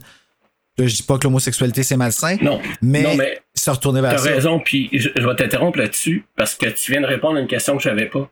Hein? Ouais, pourquoi il meurt? Et là, je viens, je viens de comprendre. Qui qui meurt? Caras? Ah oui, ok, Ouais, oui, excuse, ben non, c'est parce qu'il y a bien du monde qui meurt. hein. Euh, Oh oui, non, non, c'est sûr. Sans, sans vouloir arrêter ta- ta- ton exposé, Qu'est-ce que le film d'horreur? Le film d'horreur, c'est en fait tout ce qui déroge à l'éthique protestante du travail. Grosse théorie. L'éthique protestante du travail stipule que tu travailles, tu, tu fais preuve de discipline et si tu travailles six jours semaine, le dimanche, tu te donnes à Dieu. Pas en même temps, questionne-toi si tu peux faire plus d'argent. Donc, c'est une discipline économique, morale et spirituelle. Et à partir de ce moment-là, ben, faut que tu sois hétérosexuel. Pourquoi? Parce que faut que tu donnes des enfants à Dieu. Tu prends pas de drogue, tu prends pas d'alcool, tu trompes pas ta femme, tu joues pas. En fait, tous les péchés capitaux, les sept, se retrouvent dans cette façon de penser-là, qui est très calviniste, toi, dit en passant. Et au bout de ta vie, tu vas être millionnaire. Comprends-tu? Alors, dans le film d'horreur, on va expulser film, on va tuer, on va faire du ménage sur tous ceux qui ne respectent pas cette règle-là. Donc, dans tous les films d'horreur, et ça a été expliqué euh, avec euh, les films, les derniers films d'horreur, où, tu sais, je vais aller chercher une bière, faut pas revenir. Euh, T'es une jeune fille, t'es un jeune homme, t'es pas vierge, tu meurs. Tu fumes du pot, tu meurs. Tu bois, tu meurs. Nomme-les toutes. T'es une merde, Et là, on arrive, j'ai dit, OK, Carras, il prend sur lui le démon, il se suicide pour tuer euh, l'entité. Mais si on se ramène dans l'éthique protestante du travail, tu peux pas être gay, tu peux pas être lesbienne. Ça marche pas, t'es dans le péché. Alors, on a là un double péché. Il boit, puis. Il boit, Et il s'est peut-être. pas occupé de sa Et en plus, on m'a toujours dit que la science et la religion ne font pas bon ménage. Et c'est un scientifique. Exact. Et, et, et un prêtre, puis il croit plus à la science parce qu'il dit les prêtres, ce qu'ils ont besoin, c'est d'être spirituels parce qu'ils ne croient plus. Mais en même temps, euh, tu sais, parce que quand tu joues sur les deux tableaux, à un moment donné, tu vas te perdre. Et c'est ce qui arrive. Exact. Fait que merci pour ta version. J'ai vraiment aimé Bruno. Ça m'a répondu à pourquoi il meurt. Parce que tous ceux qui décèdent dans ce film-là ont de quoi à, s'en vouloir dans le sens où on respecte pas l'éthique protestante du travail de d'être droit. Et quand on regarde un film d'horreur, on le sait très bien, on se rassure. Il y a deux raisons. Premièrement, on se rassure. Ok, moi je trompe pas ma femme, je bois pas, je suis pas pire. Euh, et aussi, euh, c'est un, bon purgatoire sur qu'est-ce qu'on a fait face à notre propre mort. Euh, on, on parle de l'exorcisme, mais moi personnellement, le personnage de film d'horreur le plus épeurant, c'est la mort. Dans les films où euh, on défie la mort dans l'avion, là, euh, le titre me vient pas. Final Destination. Voilà, c'est le personnage d'horreur le plus épeurant parce que oui, un, un démon, tu peux le tuer, il existe l'exorciste. Euh, Freddy, t'as juste à pu rêver, tu sais, t'as tout ça. Ben oui, facile de même, puis rêver. C'est ça. Non, mais je veux dire, en quelque part, tu sais, on peut te faire de quoi, mais quand la mort te court après, excuse-moi là, t'es fini. Je vais revenir où on était rendu, c'est que. Tu sais, on, on avait vu quelques petites manifestations, mais quand elle se met à pisser, parce que là, euh, Regan, elle descend, puis elle vient faire pipi sur le tapis, puis là, c'est bon, évidemment, tout le monde, c'était un peu malaisant, puis elle, elle- Un elle est peu. ramenée un peu beaucoup malaisant. Il va mourir là-haut. Vous allez mourir là-haut, tu vas mourir là-haut. Donc, euh, et là, elle- et là pendant que sa maman lui donne euh, un bain, Mais ça t'a pas rien sonné comme cloche, toi, quand elle a dit ça, euh, tu veux Serge? dire, Evil Dead 2013, Ouais. You're all going to die tonight. Un beau clin d'œil à, à Ben, ça. beau, beau clin d'œil. C'est juste qu'elle la pisse C'est pas. l'autre qui pisse. C'est. Mais là, c'est ça. Donc, un bain, Regan, elle va pas bien, on la voit déjà, là, qui est comme catatonique un petit peu. Là, le lit qui bouge toute seule. Pendant ce temps-là, on voit Dyer qui discute avec Karis, ils boivent, c'est là qu'on parlait, là, justement, ils boivent, puis et là, on voit, on, on a appris aussi pendant la, la, la réception que la mère était décédée, la mère de Karis était décédée la veille. Et là, lui, on le voit avec la discussion avec Dyer qui se Ouais. sent coupable, puis tout ça. Bon, Dyer qui essaie de le remonter un peu. Et là, Damien qui, euh, Karis qui a un cauchemar. Et là, je trouve ça drôle parce qu'il voit non seulement sa mère, encore cul- cul- culpabilité, puis il voit une- une- un flash de Pazuzu aussi. Oui, puis il apparaît Ah. souvent, ce maudit flash de marde là. Je le sais. Quand elle est dans la cuisine, un moment donné, Christine, elle arrive, Oui. puis ça apparaît, Noël, Ah, t'es comme, je qu'est-ce que tu le fais là, tout mon sale? face, puis c'est- Ouais. Ça, c'est euh, Eileen Dietz, Dietz, qui est la doublure de, de Linda Blair, c'est elle qui fait ces- cette face-là. Ah, c'était pas Linda Non. Blair? Pazuzu, Non. là, euh, les- le visage Oh. qu'on voit, c'est vraiment euh, sa doublure. Ah, ben la voix, je le croirais, là. moi. Non, mais je veux dire, c'est parce que non, on peut le trafiquer. Même en 73, on pouvait, avec les moyens du bord, trafiquer le son. Mais il voulait pas lui faire dire, baise-moi, curé. Tu sais, c'est une dame qui avait arrêté de boire, qui s'est remis à boire puis à fumer pour avoir cette voix rauque-là. Pour, euh, Eh, baise-moi, prêtre. Euh, Parce que c'était une Mais- madame. Oui, c'est une madame qui faisait Oui. cette voix-là. Parce que Oh my il god. voulait pas que ce soit une voix de femme ni d'homme, fait qu'il voulait que ce soit une voix un peu neutre. C'est ça. Tu sais, ni homme ni femme vraiment, pour pas qu'on distingue. Fait que là, c'était une des raisons pour laquelle ils ont pris. ben, euh, En tout cas, c'est une actrice vraiment là, des années, euh, me semble, 40, 50. Hey, là. je vais aller voir c'est qui parce que j'ai l'impression que c'est peut-être celle qui jouait le père de Chandler dans Friends. Si on revient au rêve, Oui. c'est important de savoir que c'est à New York et non pas à Washington. Exact. Et sa mère semble être à la porte d'un métro. Oui, Est-ce qu'elle rentre en enfer? c'est ça Le métro étant sous-sol. Exact. Euh, et lui, il y a comme deux routes en arrière de lui. Est-ce qu'il est à la croisée des chemins? Il y a deux routes en arrière de lui. Il est comme au centre de la rue. Alors, tu as le côté scientifique. Euh, et là, je creuse, là. Mais, Mais moi, les images me parlent. Et il peut pas intervenir, il peut rien faire. Moi, le- ma- mon questionnement encore là, c'est comment ça que lui, il a des, des visions de Pazuzu? Comment ça que ça est arrivé à lui? Il n'a pas eu de contact encore avec eux autres. Il a Non. pas, donc, en tout cas, moi, j'ai un questionnement là-dessus, mais c'est là que je vous dis que ça enchaîne avec Regan qui est chez le médecin, puis c'est là qu'elle le traite d'enculé, puis là, on Des- des commence déjà. qu'elle n'a jamais dites. Exact. Puis là, Damien, pendant ce temps-là, on le voit qui officie une messe. Là, le médecin qui dit à Chris que Regan a des problèmes neurologiques, des lésions peut-être au cerveau. Là, elle lui dit euh, Je comprends, mais ça explique pas pourquoi le lit bougeait tout seul. Ouais, Je l'ai vu, ça. moi, là. là. Ouais, ouais, ben on va faire d'autres tests. Fait que là, ils font un scan du cerveau avec le vrai médecin. Hein, c'est un vrai médecin qui applique, là. Oui. Et avec le technicien qui est un meurtrier dans la vraie vie. Quoi? Intéressant. Ouais. Le technicien qui jase, là, puis qui l'amène, là, puis qui est avec le médecin, là, ben, le technicien, quelques années plus tard, il a tué quelqu'un. Fait que. Euh, Ben ouais, hein, bravo. D'ailleurs, dans Curse Film, qui avait passé sur Shudder, que j'ai. Donc, euh, c'est pour ça qu'il parlait du Curse, parce qu'il y a plusieurs personnes qui sont mortes aussi pendant le tournage. Hein, de The Exorcist? Oui. Ben, moi, j'ai plus entendu Poltergeist, là. Mais... Ah oui, Exorcist, il y a à peu Les près appareils. entre 5 à 9 personnes qui sont mortes là, euh, Hey! autour ou pendant le tournage. Il y a un technicien, il y a un assistant, je pense, de la réalisation. Le gars qui a fait le- la réfrigération là, pour qu'on voit leur, leur, euh, leur souffle là, dans la chambre de Regan. Là. Ben, il est mort, euh, je pense, pas longtemps après. Mort de froid? Burke Dennings, il est mort tout de suite après la- qu'il a fini de tourner ses scènes, etc. Euh, moi, là, je voudrais qu'on m'explique peut-être l'espèce de légende urbaine qu'il y a eu autour de Linda Blair aussi, là. Ça, elle ne veut pas en parler sur Non, au niveau. Parce que dans Curse Film, il en parle. Il pose la question. Ça a l'air que t'avais des gardes du corps pour te protéger, là, autour de- d'elle. Oui, mais ça, je vais pas en parler. OK, ben, euh, on va respecter ses wishes. Ben, moi, c'est pas de ça que je veux parler. Je veux parler de. Moi, quand j'étais jeune, on me disait toujours que le film était épeurant, que même la fille qui a joué la, la petite fille, quand elle s'est vue, elle a eu tellement peur qu'elle était en hôpital psychiatrique. Non. C'est pas vrai? Bon, OK. Non, c'est. Non. Non, c'est pas vrai, c'est vraiment une légende urbaine parce que Linda Blair en parle dans. Écoute, moi, dans... je l'ai vu dans Curse Film, je l'ai vu dans le, le documentaire fantastique 25 ans plus tard qui s'appelle Fear of God, qui est sur le Blu-ray, là, d'ailleurs, le, Ouais. le- le Blu-ray double, là, qu'il y a les deux versions. C'est fantastique ce documentaire-là. Je te dirais qu'il est parmi maintenant là, probablement un des meilleurs documentaires qu'il n'y a pas parce qu'on voit tous les acteurs, on voit les réalisateurs, on voit P- euh, William Peter Blatty, on voit Dick Smith, qui est le gars qui fait les maquillages, euh, et Linda Blair qui parle que William Friedkin, là, c'était un fou furieux, là. Ah ouais, Mais. hein? Il, a, il a arrivé à, à- Écoute, il tirait des carabines pour faire réagir les comédiens. Ben voyons donc, what the Ouais, ouais, fuck? ouais, ouais. Ah ouais. Écoute, dans la scène, puis ça, c'est la scène de la fin, là, mais je vais le dire tout de suite, le père Dyer qui découvre le, le père Carris, là, ils ont fait des prises, des prises, des prises, puis là, ils- Chris, il livre pas la marchandise comme je voudrais qu'il livre. Viens ici. il t'y a ramené une mornif en plein visage, là, à- au père Dyer. Puis là, il a fait sa scène, puis il l'a fait comme il voulait, puis même le père Dyer, il dit Dans la scène, t'allais voir ma main à shake comme ça quand j'ai pour prendre la main de Père Carris. Je jouais pas, là. C'était- J'étais tellement sur le choc de la claque que j'ai reçu. Ma main à shake encore.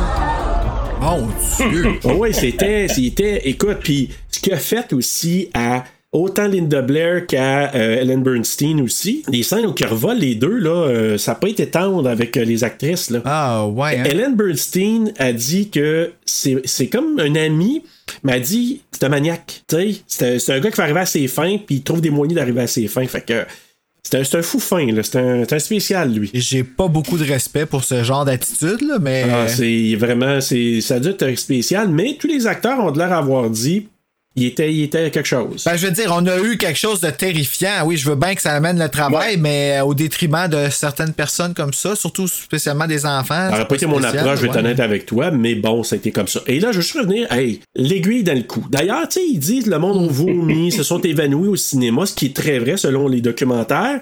Sauf que une des scènes que des gens étaient tout croche puis ils étaient pas bien, c'est quand que il met l'aiguille puis le sang qui revole. Là. Ouais, ça pisse, là, ouais. Oui, il désinfecte avec de l'IA d'avant. Là. Ouais. Puis remarquez ça aussi.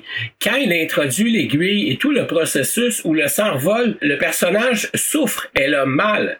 Elle a mal pour on introduit de quoi en elle? Alors que le malin s'est introduit en elle et elle Déjà. a peur. Il y a un parallèle tout le long, tout le long entre la science et la croyance. Ouais.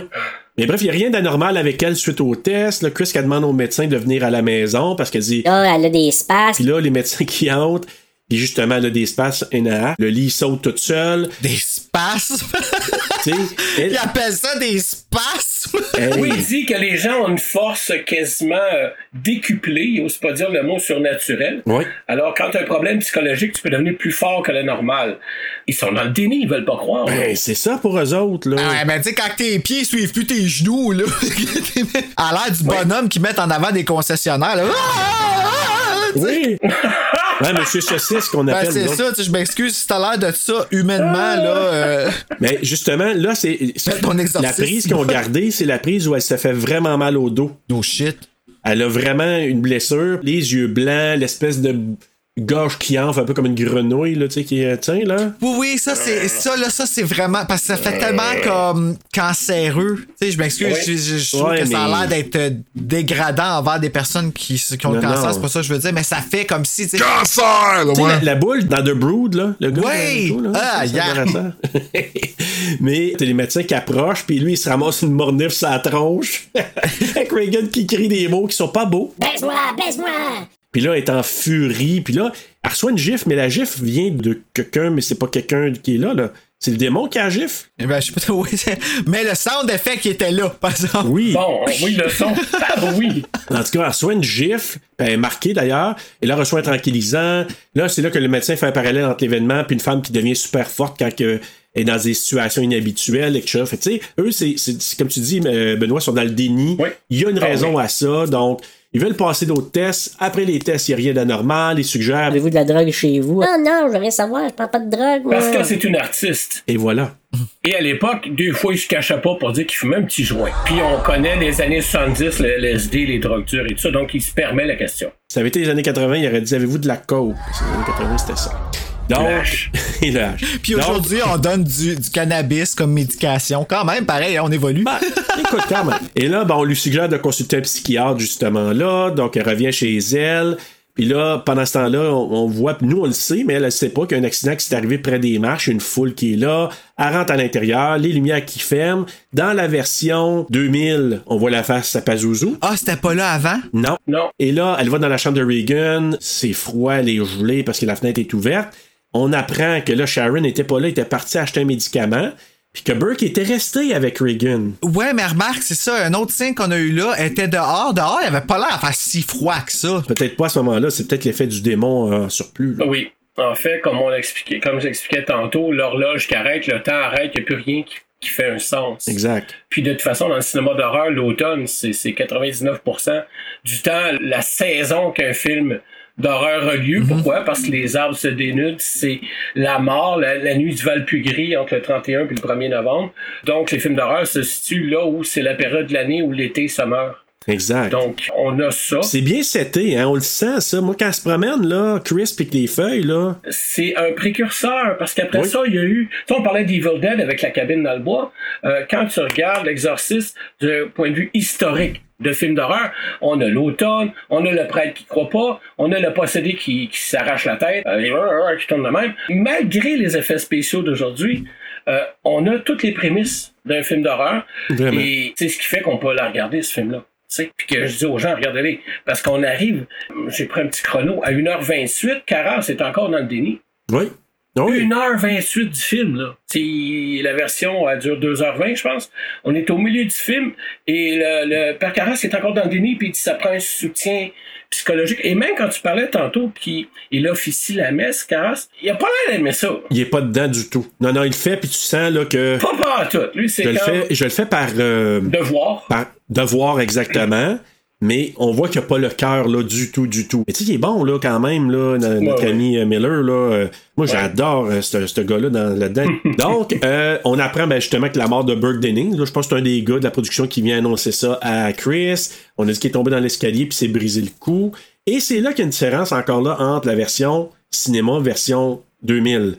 Version 2000, c'est là qu'ils ont introduit la scène de l'araignée, justement, qu'elle descend. Ouais. Avec le sang qui coule de la bouche, ça, c'est. Quand j'ai vu ça la première fois, je dis, oh, les schnocks. C'est quelque chose. C'est quelque chose. Scène qui n'apparaît pas, évidemment, dans la version originale au cinéma. Ça coupe tout de suite. Mais comment qu'ils l'ont ramené en haut? Tu veux dire comme après la scène de l'araignée? Ouais. Moi, je l'aurais pas approché, là, parce qu'après ça, elle est Ok. attachée. Comment qu'ils ont fait ça? OK, Ouais. j'ai une, j'ai une réponse à ça. OK, vas-y. Parce que j'ai découvert ce matin, je l'avais pas vu avant, dans le documentaire, cette scène-là était plus longue. Je l'ai lu, je l'avais pas vu, mais je l'ai vu ce matin. Quand elle descend puis il y a le sang qui coule, là, dans la version originale, avant qu'elle coupe pour dire, bon, ça n'a pas d'affaire à aller dans le film, puis ça, ça ralentit, blablabla, Linda Blair, bon, elle descend l'escalier, elle ne crache pas de sang, elle fait un flip pour retomber sur ses quatre pattes, elle descend avec la langue qui fait et elle court après Sharon. Oh! Elle pogne après les jambes de Sharon avec sa bouche, là, elle court après Sharon, Sharon qui se sauve, et là, Chris qui saute sur elle, Sharon, pour l'immobiliser avant de la ramener en haut. Oh, quand même. On la voit pas ramener en haut, mais c'est là qu'on présume qu'elle l'a immobilisée. Après ça, elle l'a ramené en haut. Et dans la version du cinéma, ben là, on coupe à. Elle vient d'apprendre ça à. Je monte en haut, puis là, elle était. euh, je pense que c'est là que le psychiatre vient voir Regan. OK. On enchaîne au psychiatre qui vient voir Regan, il hypnose, euh, il fait une séance d'hypnose. Là, il dit, je m'adresse à la personne dans Regan, elle se met à grogner, apprend le monsieur par son entrejambe, ça a dû pincer solide. Et même dans un des documentaires, on voit aussi comment ils ont filmé le gars. Et c'est là que c'est toute l'innovation, la créativité, le, le- le- le génie. Ils ont mis une planche de bois, ils ont fait coucher le gars dessus, puis là, ils ont juste squeeze, descendu la caméra avec lui, qui était pogné après la caméra. Puis c'est pour ça qu'on voit la, la, la prise. C'est comme si elle se fait. il- elle le pogne par le paquet, puis elle, elle la met à terre, puis le gars, on le voit que. Tu sais, on le voit juste comme flipper, là. Eux, Ces deux genoux, ils ont lâché. Là. Hey, si- Ah, Imagine-toi si elles squeeze les boules. Là, les filles peuvent pas Ben, comprendre. Ils peuvent imaginer. Ah, Non, non, vraiment, là. En tout cas, bref, lui, il a dû décoller vite fait de là. Puis là, on voit une scène, là, on est introduit au policier Kinderman, s'en va jaser avec le père Karras, qui est en train de courir. Puis là, il, là, il dit Hey, on m'a dit que vous avez l'air d'un boxeur. C'est vrai, vous avez l'air d'un boxeur. Vous avez l'air d'un, comme d'un acteur aussi. Puis bon, Ben là, il parle de sorcellerie parce que c'est là qu'il vient le voir. Parce qu'il dit hey, il s'est passé quelque chose à l'église. Euh, La Vierge Marie a été, euh, a été euh, Profané. euh, profanée. C'est ça que je cherchais exactement. On a eu découvert aussi hein, le monsieur euh, Burke. On a entendu qu'il était décédé. Puis sa tête avait flippé de 180 en bas de l'escalier. Pour ça bizarre un peu. Tout à fait normal. T'es psychiatre aussi. T'aurais-tu entendu parler, peut-être, toi, dans l'église, autour de toi, du monde, qui pourrait peut-être être un peu bizarre, puis qui aurait pu faire ça la, la Vierge Marie, puis que c'est peut-être le tueur. Tu sais, il commence à faire des associations, là, Kinderman. Là. Puis l'autre, il, Bah, je l'entends parler, je vous le dirai. puis là, il menace un peu de déportation. Puis il y a un petit jeu. Ah, ça me tente de venir au cinéma. Non, je l'ai vu, ce film-là. Ah, ok, parfait. Donc ça reste comme ça. Il y a comme un lien qui se tisse entre eux autres à ce moment-là, que Bruno, peut-être toi tu vois ça comme ça, mais c'est pas impossible. On pense que c'est peut-être un prêtre qui serait derrière tout ça. Donc, là, c'est là on voit la, la prestance hein, de Chris. Hey, elle a comme 23 docteurs, médecins, spécialistes autour d'elle, autour d'une table. Tu dis crime. elle, elle a 88 en anglais, mais en français, c'est 140. 140 euh, spécialistes? Et n'oubliez pas, c'est pas gratuit, l'hôpital. Non, aux non. États-Unis. Aux États. Donc, faut qu'elle n'ait mis de côté. Oui, pour avoir tous ces spécialistes-là, là, elle note de l'argent Ouais. de côté. Puis là, c'est là que le médecin il suggère, ben, peut-être tu devrais aller voir un exorciste, tu sais. Et là, en anglais, ils disent un witch doctor, mais en français, ils disent un sorcier. Elle dit, ah, un witch doctor. Mais moi, je te suggère de regarder ça peut-être. Puis là, ben, Kinderman qui fait son enquête au bas de l'escalier de Joker. Ouais. Un petit parallèle, là. Escalier mythique parce qu'on s'entend que les gens vont visiter beaucoup cet escalier-là. Mais là, c'est ça, ils trouvent une statuette. Fait que là, OK, on pense, on dit, ah, c'est ça là des statuettes qui se retrouvent peut-être chez Regan. Pendant ce temps-là, on trouve le crucifix sous l'oreiller. Là, Chris pense que c'est Carl, encore là, qui l'a mis là. En particulier. C'est lui qui a dû le mettre là. Ah, ben c'est sûr. Pourquoi tu poses encore la question? Ben, Franchement, voyons, Serge, quelle honte. je le sais. Moi, je suis tellement naïf là, avec ces Ben affaires. oui, si bon. Et là, elle, elle demande aussi à l'autre dame, puis à Sharon, si tu vous autres. Non, c'est pas nous autres. Ça s'est retrouvé là. C'est jamais ça. personne. C'est jamais personne. Donc, t'as la visite du policier qui vient. Ouais, mais c'est qui? Ça doit être. Ah. euh, Ah, ça doit être celui qui est mort. Regarde la série. Ah, je le regarde la série. Mais ouais, moi, je pense que c'est celui qui est mort de sa chambre. Il est monté dans sa chambre, elle l'a pas près, le pitch en bas des marches, là. Ouais, Moi, je pense que c'est Dennings aussi. C'est qui Denix encore? C'est le. Le réalisateur sous. Ok, c'est ça, je pensais. Ok, c'est bon. Tu sais, c'est comme Benoît, mais en version sous. Tu sais qui fait ça là, lui? Mais, mais... Attends, c'est réalisateur. euh, Benoît, lui, il est producteur. C'est pas pareil. Je fais les trois. Non, non, il fait les deux. lui, Ah, ben là, aussi, écoute, là. je ben là Je d'abord. réalise, euh, je produis, j'écris. Il fait tout, là. Mais il est pas un Bird Dennings, il faut juste dire ça. Ouais, mais qu'est-ce qu'il faisait dans la chambre de la petite, lui, à part de ça? Mais moi, je pense que c'est ça. Il a, il a entendu du bruit, il a dû être un peu. euh, tu sais, il a dû être sous encore là, le connaissant, là, mais. Puis j'ai comme l'impression que lui, peut-être qu'il était un peu euh, possédé ou en tout cas. Il y, a eu, euh, il y a eu quelque chose, moi c'est mon hypothèse, puis qu'il a amené le, le- le crucifix là, puis il l'a laissé là, puis là, il s'est fait pousser à Le démon, l'extérieur. il a, il a- il a utilisé Regan pour faire. Peut-être. Donc euh, là, le policier qui vient voir Chris, justement, là, Kinderman, là, il- son hypothèse, c'est que Denning a été tué, puis ensuite poussé par la fenêtre de Regan, mais lui, c'est pas Regan, c'est sûr, elle a pas la force pour ça. Puis là, ben là, il- c'est là qu'il remarque les petites statues, hein, les petites figurines que Regan a gossées. La Donc, puis là, il fait le lien. La tortue, ouais, puis là, il fait lien. tortue, c'est un symbole de, pro- de protection selon Stephen King dans It. Oui. Et dans les, le Dark Tower aussi. Hum, bon, voilà. Oui. Mais là, c'est ça, lui, il fait l'association. Ok. Une petite figurine là, ce que j'ai trouvé en bas, ça veut dire que, ouh, il y a un lien là par rapport à ça. Et, très sympathique, il demande, il, il demande un autographe à- à Chris pour dire à la fin, ben, finalement, c'est pas pour ma fille, c'est vraiment pour moi. Là. C'est vraiment, c'est un freak de cinéma, notre cher Kinderman. Ouais, mais est-ce que c'est déplacé, par exemple? Je m'excuse, là, mais. euh, Je sais pas. Ben, peut-être à cause de son rôle, ouais, peut-être, je sais pas. ben, mais... pas juste ça, c'est qu'il vient de la mettre dans tous ses états, là. Ouais, mais lui, il sait pas. Ben, voyons, il sait pas. Il s'en va la voir. Bon, ben, il y a quelqu'un qui est mort dans la chambre de ta petite pendant qu'elle était malade. Oui. Elle a tout ça qui se passe, ben, moi qui le sais pas, mais. Juste dire ça à quelqu'un, what the fuck, c'est sûr que ça va pas être bien après, là, tu sais. Mais non, mais c'est sûr. Hey, je ouais. peux-tu avoir un autographe? Voyons donc. Comme- Ouais, il voulait peut-être juste euh, faire euh, descendre la, la tension. Je sais pas. Mais bref. Peut-être. Moi, moi j'en veux pas. Mais tu sais, tu parles de Chris, semble, elle, là, c'est là que tu vois dans son non-verbal, puis elle est bonne, Bernstein. Moi, j'adore Ah là, oui, elle est excellente. dans ce film-là. Parce qu'on le sent déjà là, le- la culpabilité, puis le, le doute.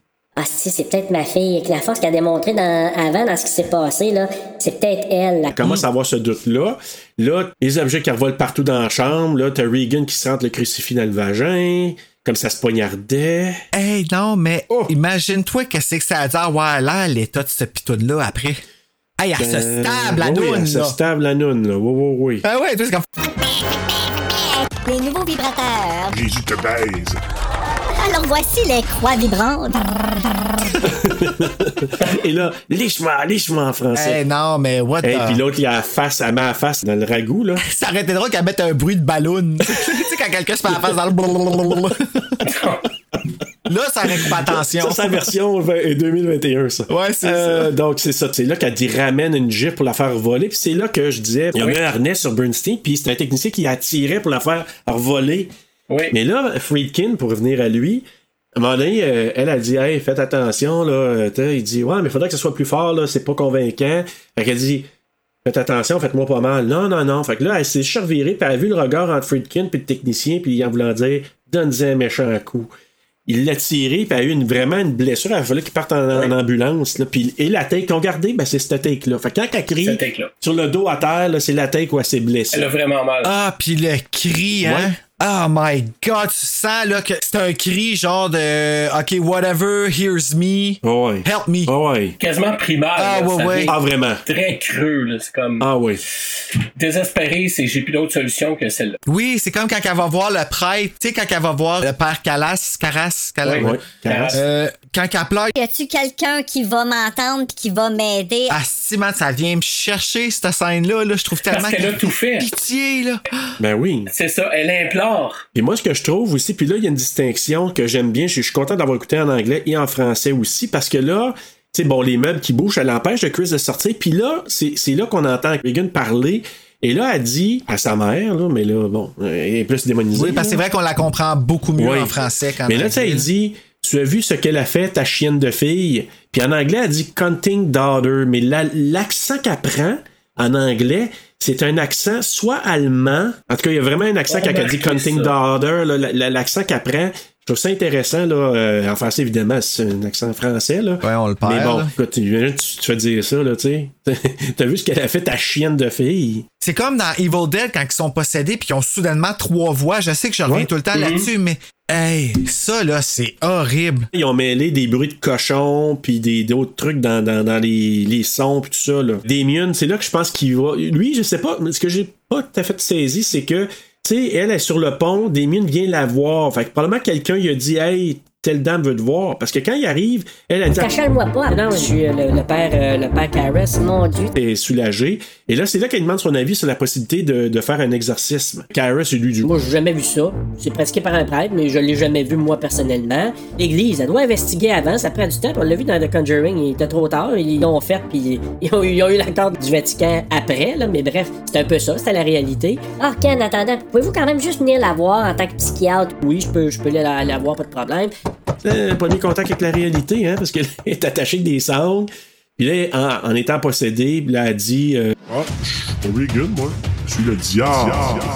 Pas juste un débat, je suis le, le, le méchant, le evil, moi, là. là. Regan est ici avec nous. Mais pas de panique. Puis là, avec nous, ça veut dire que il y a comme, selon ce que Caris pense, il y a plusieurs esprits. Mirren n'est pas d'accord avec ça, mais c'est ce que Caris entend et voit. Et c'est là, tu sais, je vous disais au début, le sans-abri qui dit quelque chose, là, elle répète ça. Oui, Vous pourrez pas aider un enfant de cœur, mon père?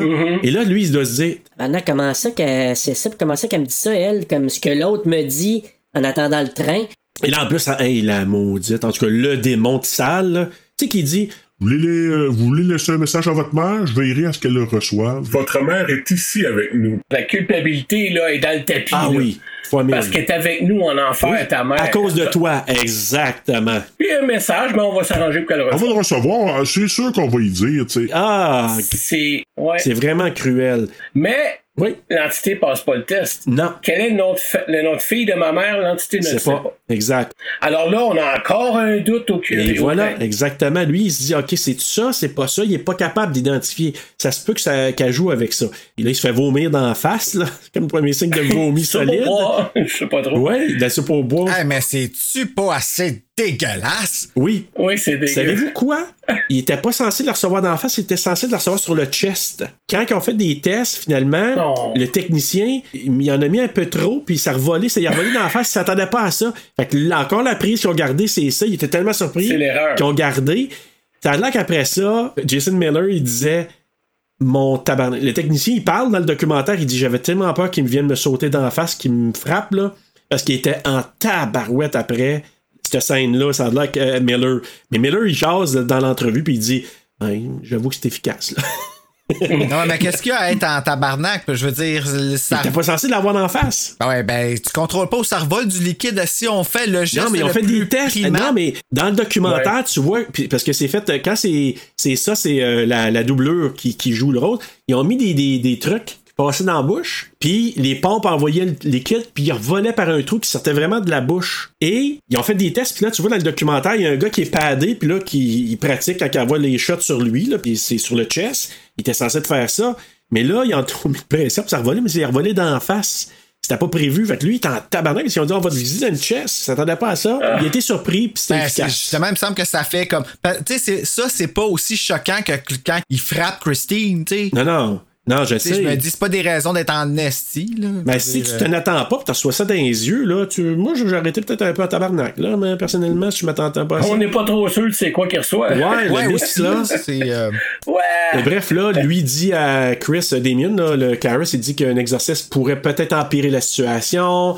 Lui, il demande à Chris si Regan savait que sa mère était décédée, parce qu'elle, tu sais, euh, qui a ramené tout ça. Fait que là, lui, ça commence à lui dire. Elle dit, Non, non, je pense pas qu'elle savait toutes ces choses-là. Là, on le voit encore qu'il fait une autre cérémonie, encore en doute. Voilà. Hein, il fait euh, une autre Oui. messe. Il revient la voir, puis là, c'est là qu'elle dit Belle journée pour un exorcisme, hein? Là, lui, euh, elle parle en latin, le tiroir qui ouvre, lui, il y a de l'eau bénite, elle y lance, elle dit Ça brûle, ça brûle! Puis on l'entend parler en langue, puis là, il dit à Chris, C'est bizarre parce que l'eau que j'ai envoyée, c'est pas de l'eau bénite, c'était de l'eau de la champlure, du robinet? Oui. fait que lui, encore là, il y a un doute. Un autre doute. C'est, c'est pas normal, c'est juste le démon aurait réagi vraiment, mais là, tu sais, c'est, c'est pas ça. Donc, Fait que dans le fond, le démon avait, avait un effet placebo. Exactement. Il y a personne à l'abri Ouais. de ça. Ouais, puis ils le disent, hein, si tu, le démon, tu crois que le démon est là, puis que la personne croit que le démon est là, même si c'est placebo, le démon, s'il croit ta conviction, il pourrait réagir aussi. Ben oui, ben ça c'est là-dessus que ça se base, sur la, conviction, la, la foi puis ce qui se passe dans ta tête. Exact. Ben, c'est, c'est comme dans Fright Night, Oh! où le, le, le genre de Vincent Price, là, tu sais, il arrive avec la croix devant le vampire, puis il croit. Le gars ne croit pas, fait que le vampire, il touche. Parce que l'autre ne croit pas. Exact. C'est dans quoi encore là qu'il met la croix puis là il a shake puis non c'est dans Buffy Non, c'est Buffy, ça. il a shake la croix puis il la remet dans sa face Mais ça marche pas. C'est là que Chris a dit à Damien qu'elle pense que c'est Regan qui a tué Burke Dennings. Puis elle est encore là. Ah, puis ça l'a de dire ça, là. démoli. Ah, extraordinaire performance encore là.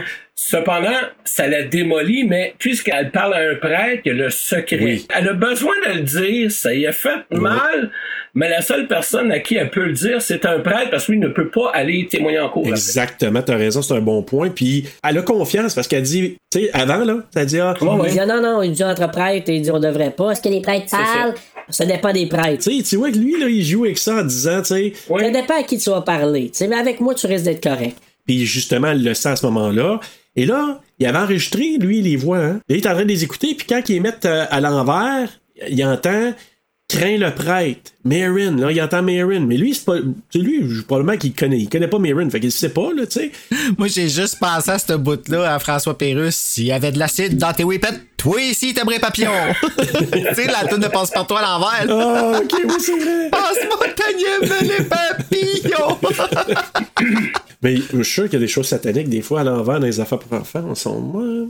Ben, en fait, c'était aussi, dans les années 70, une mode Oui. d'écouter les... Écoute, Charles Manson écoutait Skelter. Skelter en l'envers en disant que les Beatles lui parlent. Tu sais, je veux dire, c'était déjà dans la culture populaire, ça, l'idée d'écouter à l'envers. Ben, les groupes métal là, des années 70-80, là, il y en a beaucoup qui faisaient des affaires à l'envers, puis tu leur virais à l'envers, Ouais. puis ça disait, tu le démon, Satan, mais il va te pogner, puis. Turn Me On, Dead Man. Ouais, c'est ça, hein? sur Revolution Number 9 des Beatles, Ouais. t'entendais. Mais ça peut être une illusion sonore aussi. Mais euh, regarde, il y en avait, et c'était dans l'air du temps, donc ça a sa place dans le film. Ouais, c'est comme dans Def Leppard quand il dit là, I'm a get le trou. Tu sais, t'entends ça, moi je peux plus entendre d'autre chose maintenant. tu sais, je ne peux plus entendre autre chose, ça a ruiné ma chanson pour la oui. vie. oh. D- Désolé si vous l'entendez, puis ça ruine la chanson, mais bref, euh, c'est comme ça. Tout bad. Tout bad. C'est fait. On revient chez les McNeil et c'est le l'élément qui fait dire à Karis que c'est vraiment vrai ce qui se passe. C'est Sharon qui dit Viens ici, viens voir. Il rentre dans la chambre, il fait fait en bébête, là. Et sur le ventre, c'est marqué Help, Help me. me. Et là, c'est là qu'il doit se dire Ah, ok, tabarouette, là, c'est, c'est vraiment la preuve ultime.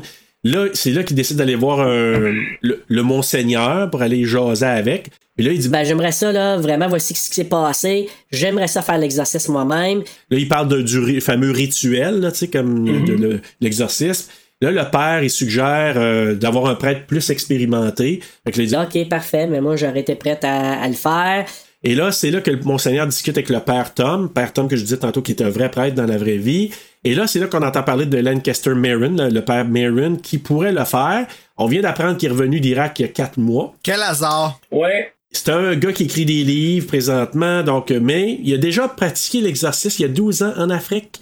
Et ça, c'est le sujet de, des prequels. Hein?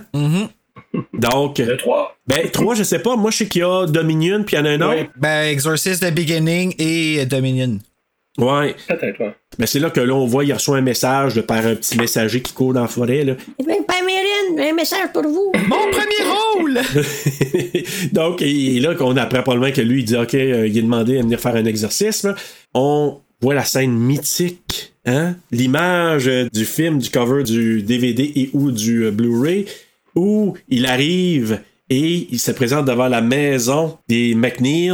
Hey, Benoît, toi, as-tu des fautes sur le français de ta pochette? Parce que moi, c'est marqué Louvre de William Peter Bloody, puis c'est marqué réalisateur et non pas réalisateur. Non, moi, c'est l'œuvre, mais le O et le E sont collés, étant donné que œuvre, c'est un O et Ouais. un E collé. Puis moi, c'est écrit réalisation. Montage prolongé du réalisateur. Donc, j'ai pas de faute. Pas écrit réalisation de William Fredkin en dessous? Non, réalisation. Ah. Regarde-les le tien, ça va être une, une affaire rare, Bruno. D'ailleurs, quand il, euh, elle ouvre la porte, tu vois pas le visage de Marin, hein? Non.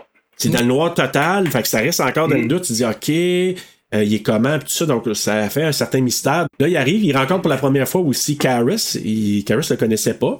Donc, ah, j'ai entendu parler de vous, mais bon, euh, euh, tout ça. Puis là, il lui demande d'aller chercher des articles à la chapelle, Soutane, le livre du rituel romain, de l'eau bénite, etc.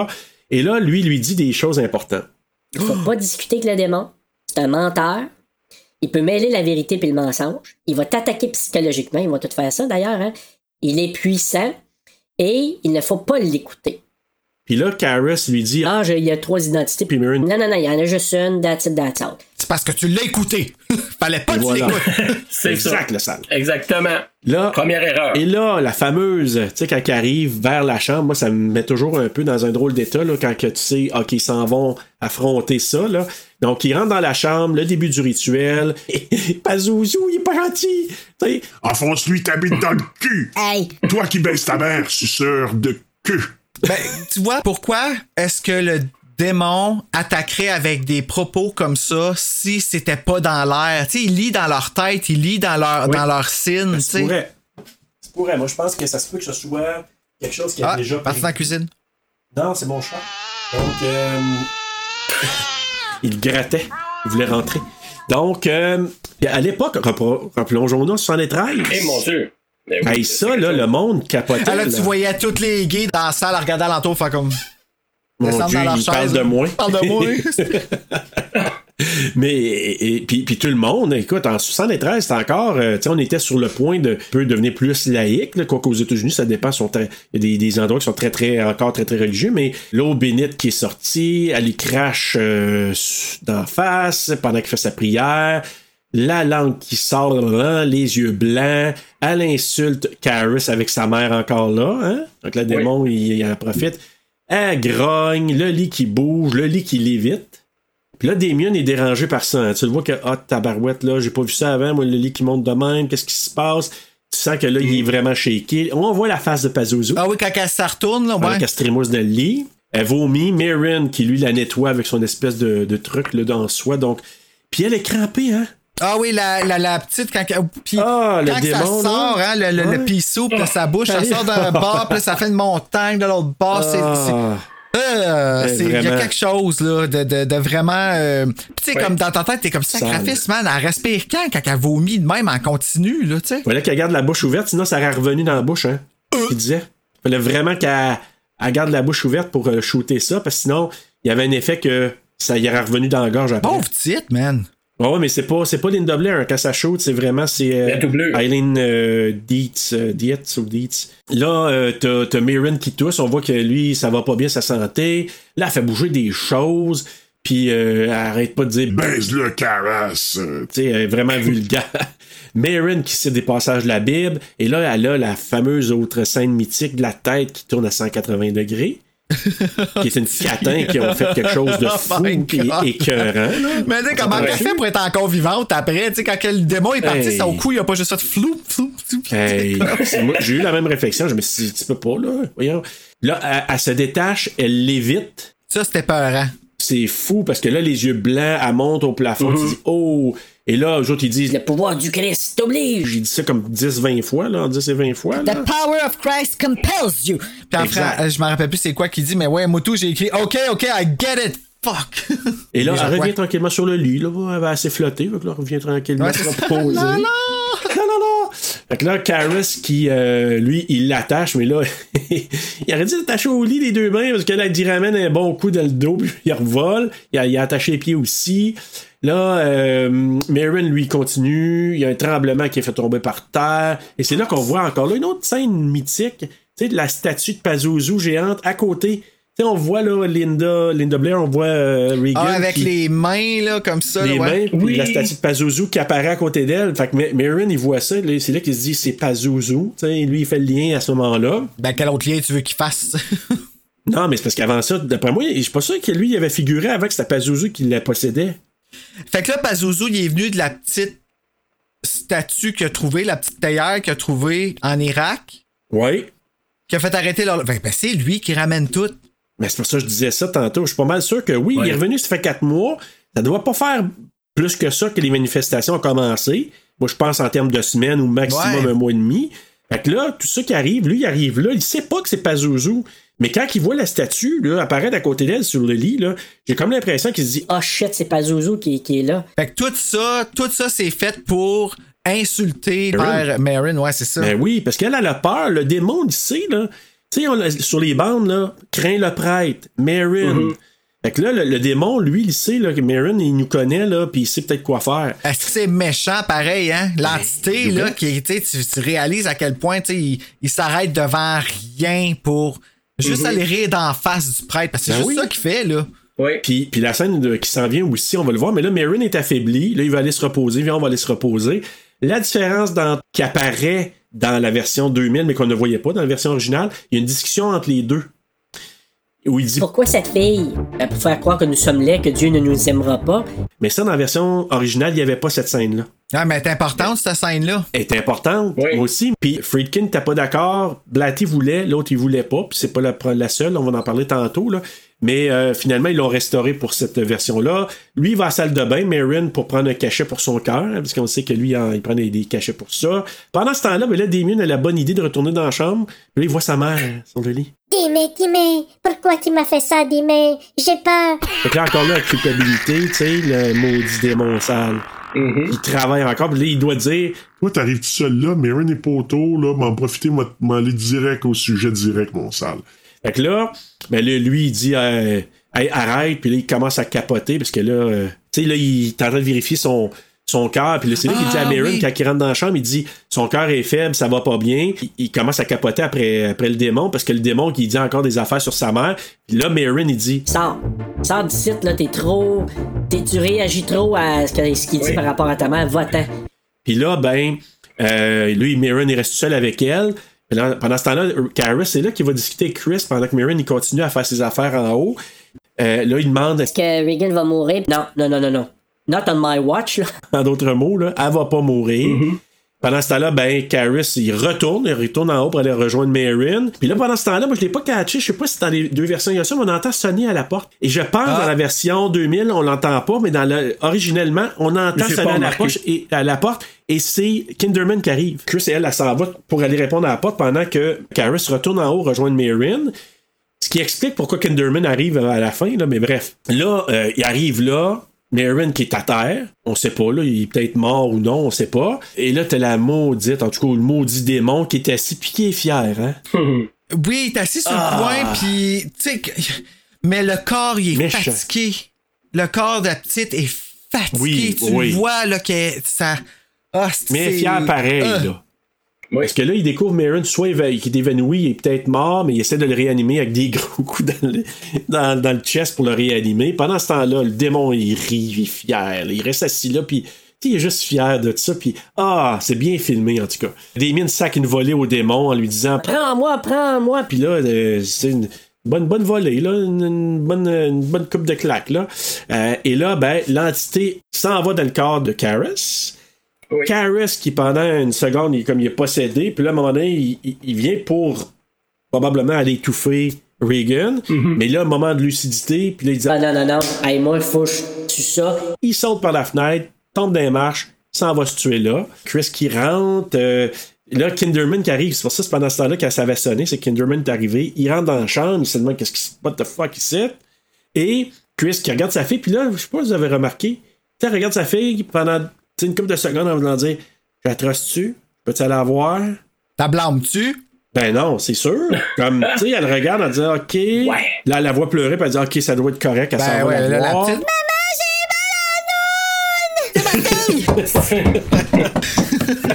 C'est vraiment elle. Puis là, t'as, t'as le père Dyer qui s'en va retrouver le père Caris pour les derniers sacrements.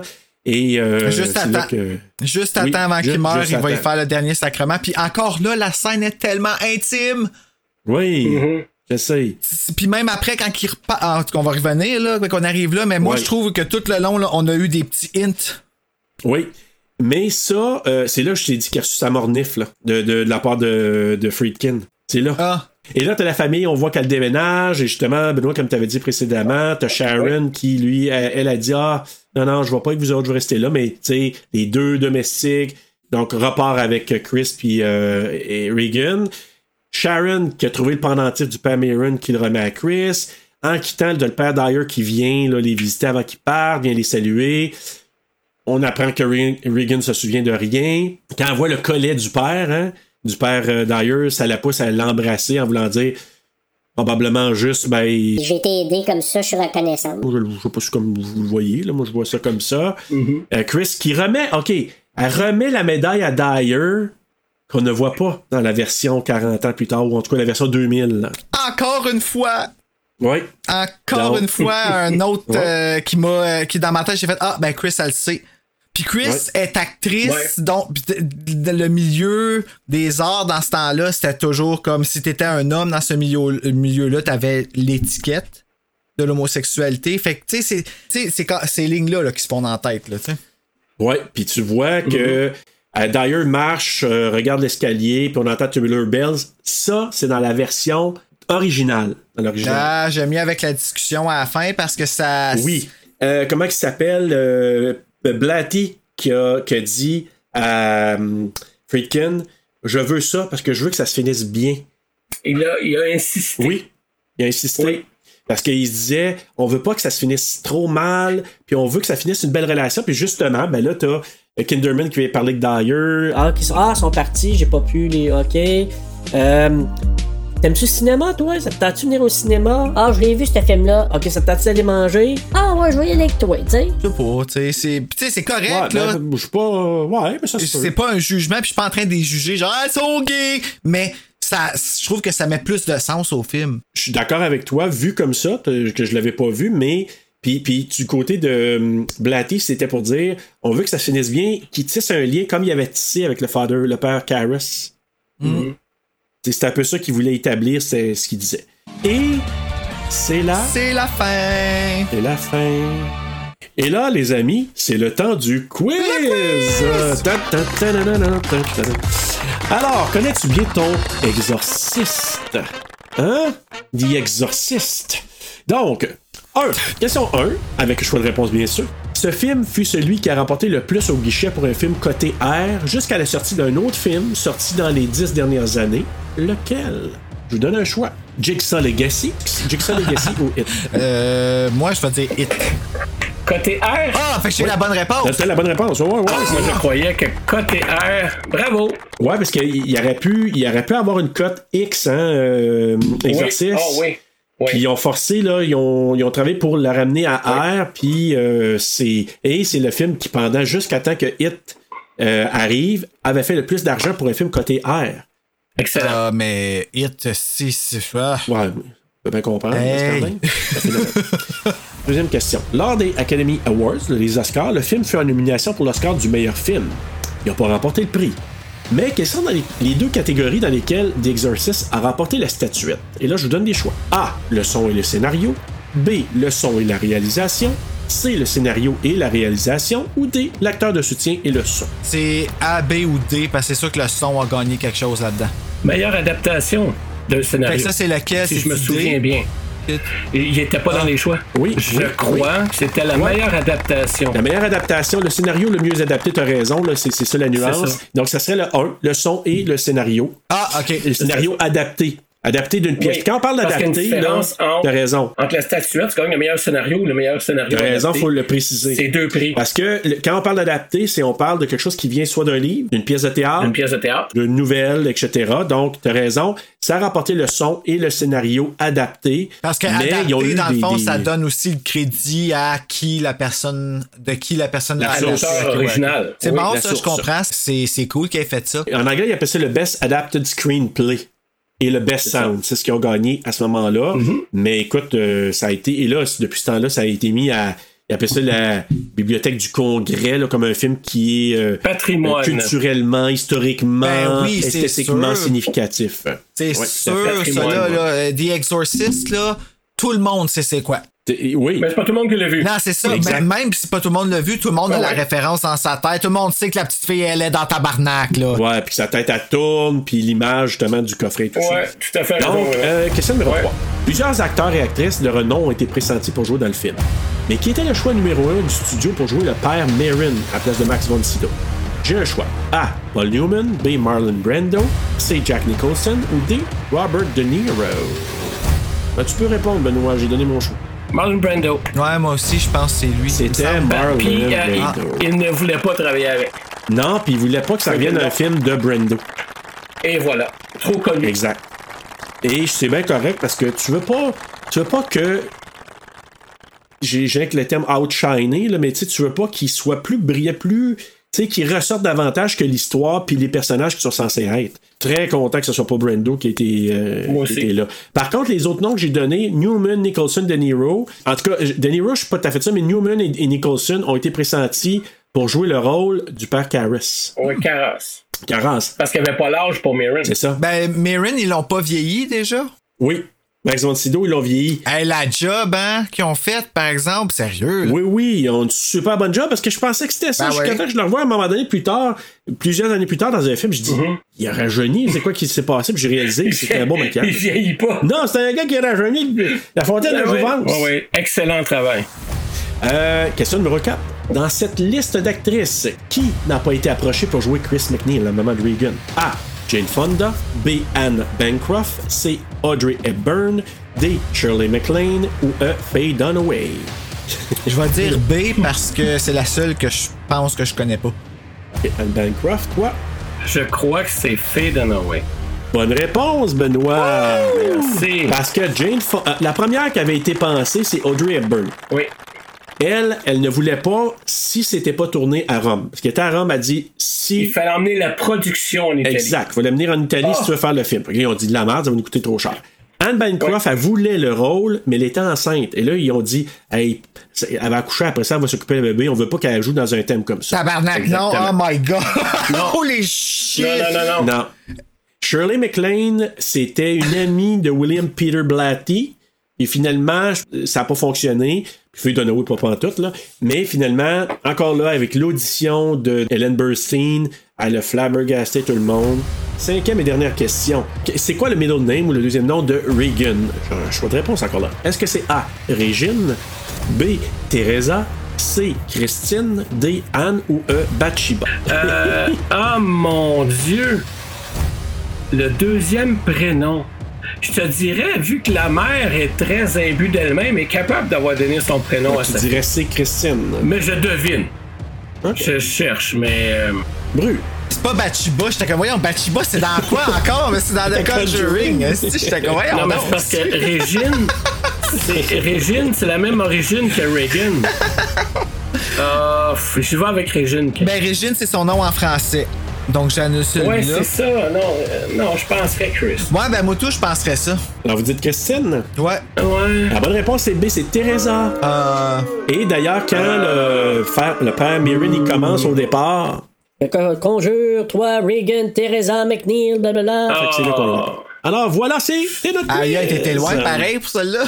Holy shit. Oh, Il faut que tu voilà. cherches tes réponses, pareil, là. C'est- Ah, des fois, je me creuse la tête. hein. non, ben ouais, mais c'est hot pour elle, comme ça. Donc, euh, ben, on va y avec des euh, lignes de dialogue. Benoît, je sais pas si t'en avais retenu une. Il y en a beaucoup, là, quand même, dans celui-là. Ben, bon. moi, c'est parce que c'est des lignes, c'est des lignes pivots, comprends-tu? Euh, j'ai mes notes ici, j'en ai parlé un peu plus, plus tôt. Euh, quasiment au milieu du film, savez-vous ce qu'est un exorcisme? J'insiste.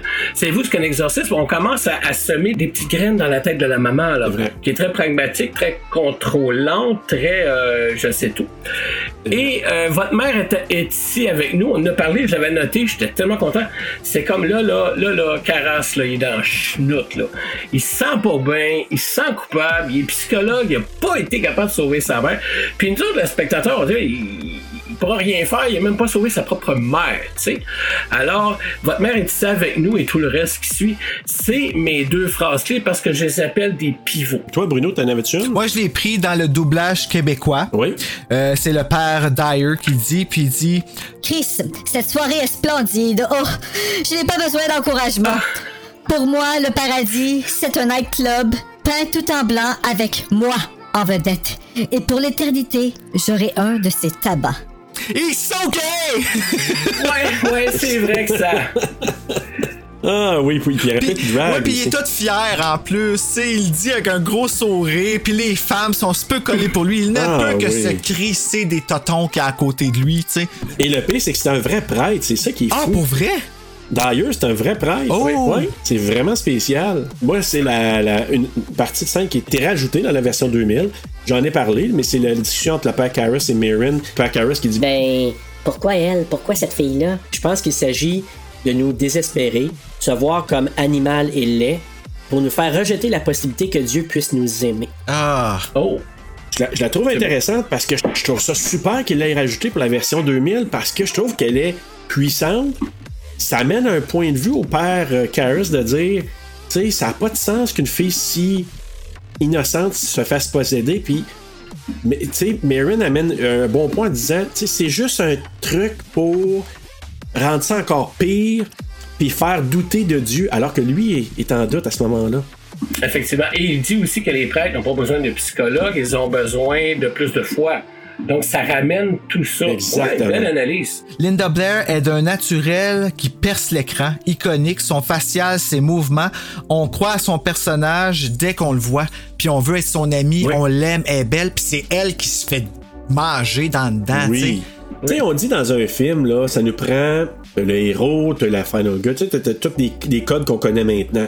Mais à l'époque, c'était pas établi ça nécessairement. Il y avait quand même des codes, là. ça a toujours existé. Puis Le genre le cheval blanc, c'était le héros qui l'avait. Exactement. Puis là, dans celui-là, tu sais, c'est établi qu'on veut que ça se passe bien pour, euh, pour Reagan. Mais finalement, ça se passe pas bien, puis quand on en mange une maudite, puis c'est ça, je pense, qui est tellement viscéral que pour nous, ça rajoute vraiment la force du film parce que tu dis, elle est tellement innocente qu'elle en mange une maudite que tu dis, faut qu'il y ait une solution, faut qu'il faut qu'il se passe quelque chose, puis ben, c'est le père Carras qui lui se sacrifie pour elle. Et ça nous le fait aimer encore plus. Euh, Bruno, quand tu parlais de ça, de Linda Blair, est-ce que c'était ton coup de cœur? Ah, si oui. Vraiment, là, Ouais. je sais que c'est vraiment ordinaire là, d'arriver, puis tu sais, oh my god, Linda Blair, qui est l'affaire la plus basique du film, là, mais sacrifice, man, elle est tellement oui. bonne. Oui. Puis tu sais, elle est tellement bonne que euh, peu importe tout ce qu'elle a fait après, elle a jamais réaccoté ça. Puis tout ce qu'elle a fait, c'était une célébration de, tu sais, juste son, son caméo dans Scream. Elle fait un caméo dans ce film-là, puis Wes Craven, Wes Craven, le, selon moi, un- le plus grand homme de l'horreur, euh, dans mon opinion, Oui. C'est un grand. a demandé à Linda Blair viens apparaître dans mon film parce que je veux avoir juste ta signature Linda Blair parce que t'es tellement un icône puis elle demande une question Mhm. puis tu sais c'est rien ce qu'elle fait mais cette femme là je pourrais dire que tout comme Jamie Lee Curtis mais peut-être encore plus parce qu'elle Ah oui. avait 12 ans Exactement. elle est devenue une reine de l'horreur tout le monde connaît son nom Oui. T'entends de Blair Witch Project, tu penses à Linda Blair parce que le son Blair fait peur parce qu'elle a joué. Reagan, tu sais. Non, vraiment, je suis tout à fait d'accord avec toi. Benoît, toi, ton coup de cœur, ça c'est quoi? Mon coup de cœur, je pense que je te dirais, c'est euh, la réalisation. En fait, moi aussi, j'ai fait des petites recherches. Est- c'est un agnostique. C'est vrai. Donc, ce n'est pas un athée. Il ne renie pas Dieu. Il dit on peut pas prouver Dieu, on peut pas dire qu'il n'existe pas, alors sujet réglé. Et les agnostiques aussi ne veulent pas de la doctrine, ils veulent pas d'un prêtre, d'un ci, d'un ça, parce que c'est une institution créée par des humains, des hommes. Donc, en étant agnostique, et quand tu sais ça, tu comprends et tu regardes son œuvre d'une autre façon. Donc, mon coup de cœur, c'est un agnostique qui fait un film à- par rapport euh, à un exorciste qui se pose des questions, avec un enfant possédé, tout le reste. Moi, mon coup de cœur, c'est le réalisateur qui a pris la chance. Écoute, il venait de faire French Connection quand même, là, tu sais, là. Alors, c'est pas, c'est pas rien, là. Et il a mis les prémices de tout ce qui va arriver après dans le cinéma d'horreur. C'est un précurseur. Et oui, euh, moi aussi, Wes Craven, je pense que j'ai, fait un hôtel chez nous avec des bougies. Ah, je te comprends. Euh, non, non, écoute, c'est wow, là. C'est, comme je disais tantôt, il est allé chercher à peu près toutes les peurs de l'être humain. Ben oui. il avait fait le tour. Ben oui, c'est Mais moi, mon coup de cœur, c'est vraiment la réalisation. Ben écoute, c'est drôle. Moi, je vais te faire une mention spéciale. Je peux pas ne pas dire Linda Blair aussi parce que à 12 Ben, c'est ans, clair, là, c'est. Jouer un rôle aussi demandant en disant des atrocités comme ça. Elle dit, j'osais pas dire ça à ma mère après que je vais dire juste des queues, des affaires de même? Je veux pas dire à ma mère que je suce des queues.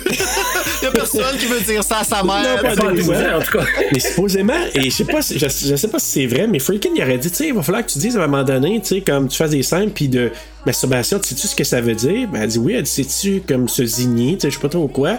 Là, il dit oui, il dit, t'as-tu déjà fait ça, zigner? Puis qu'elle aurait dit, ben oui. Puis elle aurait rétorqué à Freakin' puis toi? You got the part. You got the part, fille. Hey, Go, elle, elle se girl. laisse pas débalancée par un homme. C'est hey, Fait que là, ben, toi. et, et voilà, elle a eu le rôle, puis écoute, moi, je, je- mais c'est une mention spéciale, mais moi, ce que j'avais marqué initialement, c'est l'audace et le traitement pour l'époque. Ce qui retouche un peu à, à le- à ce que tu disais, euh, Benoît, au niveau de la réalisation, mais tout, tout son ensemble, parce que pour l'époque, 73, aux États-Unis, d'oser faire quelque chose comme ça, puis de se faire décrier comme des ça n'a pas de bon sens, la vision qu'ils ont eue, puis tout ce qu'ils ont fait, tu sais, c'est pas en 2000, c'est pas en les années 90, Non. c'est en 73. Puis c'était le premier Wow, dans ce oui. type-là. Parce que là, c'est aujourd'hui, tu peux le refaire, puis bon, ok, ouais. Ah, ça ouais, fera jamais autant Mais- peur. Non, mais ça choquerait Non, pas. exactement, exactement. Je dis pas qu'on n'a pas les talents, là, mais tu regardes, Non. tu regardes le film des Exorcistes aujourd'hui, puis il fait encore autant peur. Oui. Ouais. Il, y a comme une, pas une malédiction sur le film, mais il y a une noirceur sur ce film-là, Oui. là, qui est. Il y a une aura. Il y a une aura, puis certains artisans du film diraient qu'il y a du mauvais dans le film. Evil, ils disent evil in the movie. There's God, there's spirits. Tu sais, il y a, il y a quelque chose aussi dans le film.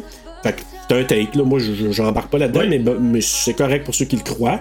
Mais en tout cas, moi, c'est vraiment le traitement puis l'audace qu'ils ont eu. Moi, je, je- je remarque ça là, extraordinairement avec mes deux visionnements derniers. Euh, coup de couteau, est-ce que vous en avez? Superficiellement parlant, je te dirais l'affaire de la statue puis tout ça au début euh, en Irak. Oui, c'est, je comprends que dans l'histoire au complet, mais moi je trouvais que ça prolongeait le film pour rien. Mais, ça c'est mon avis. Benoît, toi? Coup de couteau assez difficile. Ouais, moi aussi. Euh, je vais revenir à l'intro. Puis Bruno, je vais te rejoindre un peu.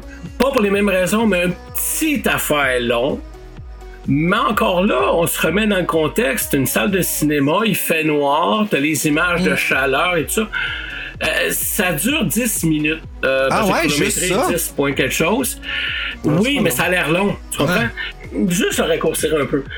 Mais Mais c'est parce que j'ai cherché un défaut. Euh, oui, vraiment, parce que. puis, puis moi, le, le take, moi, je le vois carrément autrement, puis c'est correct aussi, parce que ce qu'il voulait aussi amener avec ces, ces scènes-là, c'est que ce démon-là, cette entité-là, était vieille en tabarouette. Ah oui, ça c'est clair. mais elle voyage aussi, là. Hey, elle peut. Oui, exactement.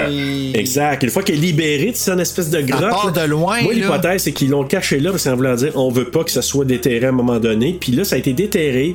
Puis le sort été amené avec lui aux États-Unis. Moi, je, en tout cas, moi, moi, personnellement, quand je vois ces scènes-là, ça me met dans l'action tout de suite du film de dire Ah, c'est qu'il va pas, ça va pas bien se passer. Mais c'est le milieu aussi qui rend inconfortable. Puis tu sais, là, c'est pas raciste ce que je dis, là, mais en Irak, là, tout le monde qui ont des armes, euh, comment que c'est libre d'avoir ça? Ça Dangereux. aussi, ça fait peur. T'es comme, oui, c'est... c'est euh, Sans du danger. ouais, fait que c'est pour ça que de me de, de, de voir ces affaires-là, moi, ça vient toujours me, me, me choquer. Mais c'est pour ça que le film a bien vieilli aussi. La Oui. situation en Irak, en fait, n'a pas vraiment changé. C'est ça. Surtout plus. depuis qu'on est allé foutre le bordel, là, quand je dis nous, c'est l'Occident. Ah oui. Euh, ça n'a pas changé beaucoup parce que c'était ça aussi hein, dans les années 70. Oublie pas, là, on n'a pas Internet, Ouais. on n'a pas ça, on n'a pas ça pour voir l'Irak. non. Faut être l'encyclopédie Grolier. là, ouais, ouais. L'encyclopédie en, en ordre alphabétique, comme disait dans Slapshot. Ouais, comme il y en a-tu qui sont pas en ordre alphabétique?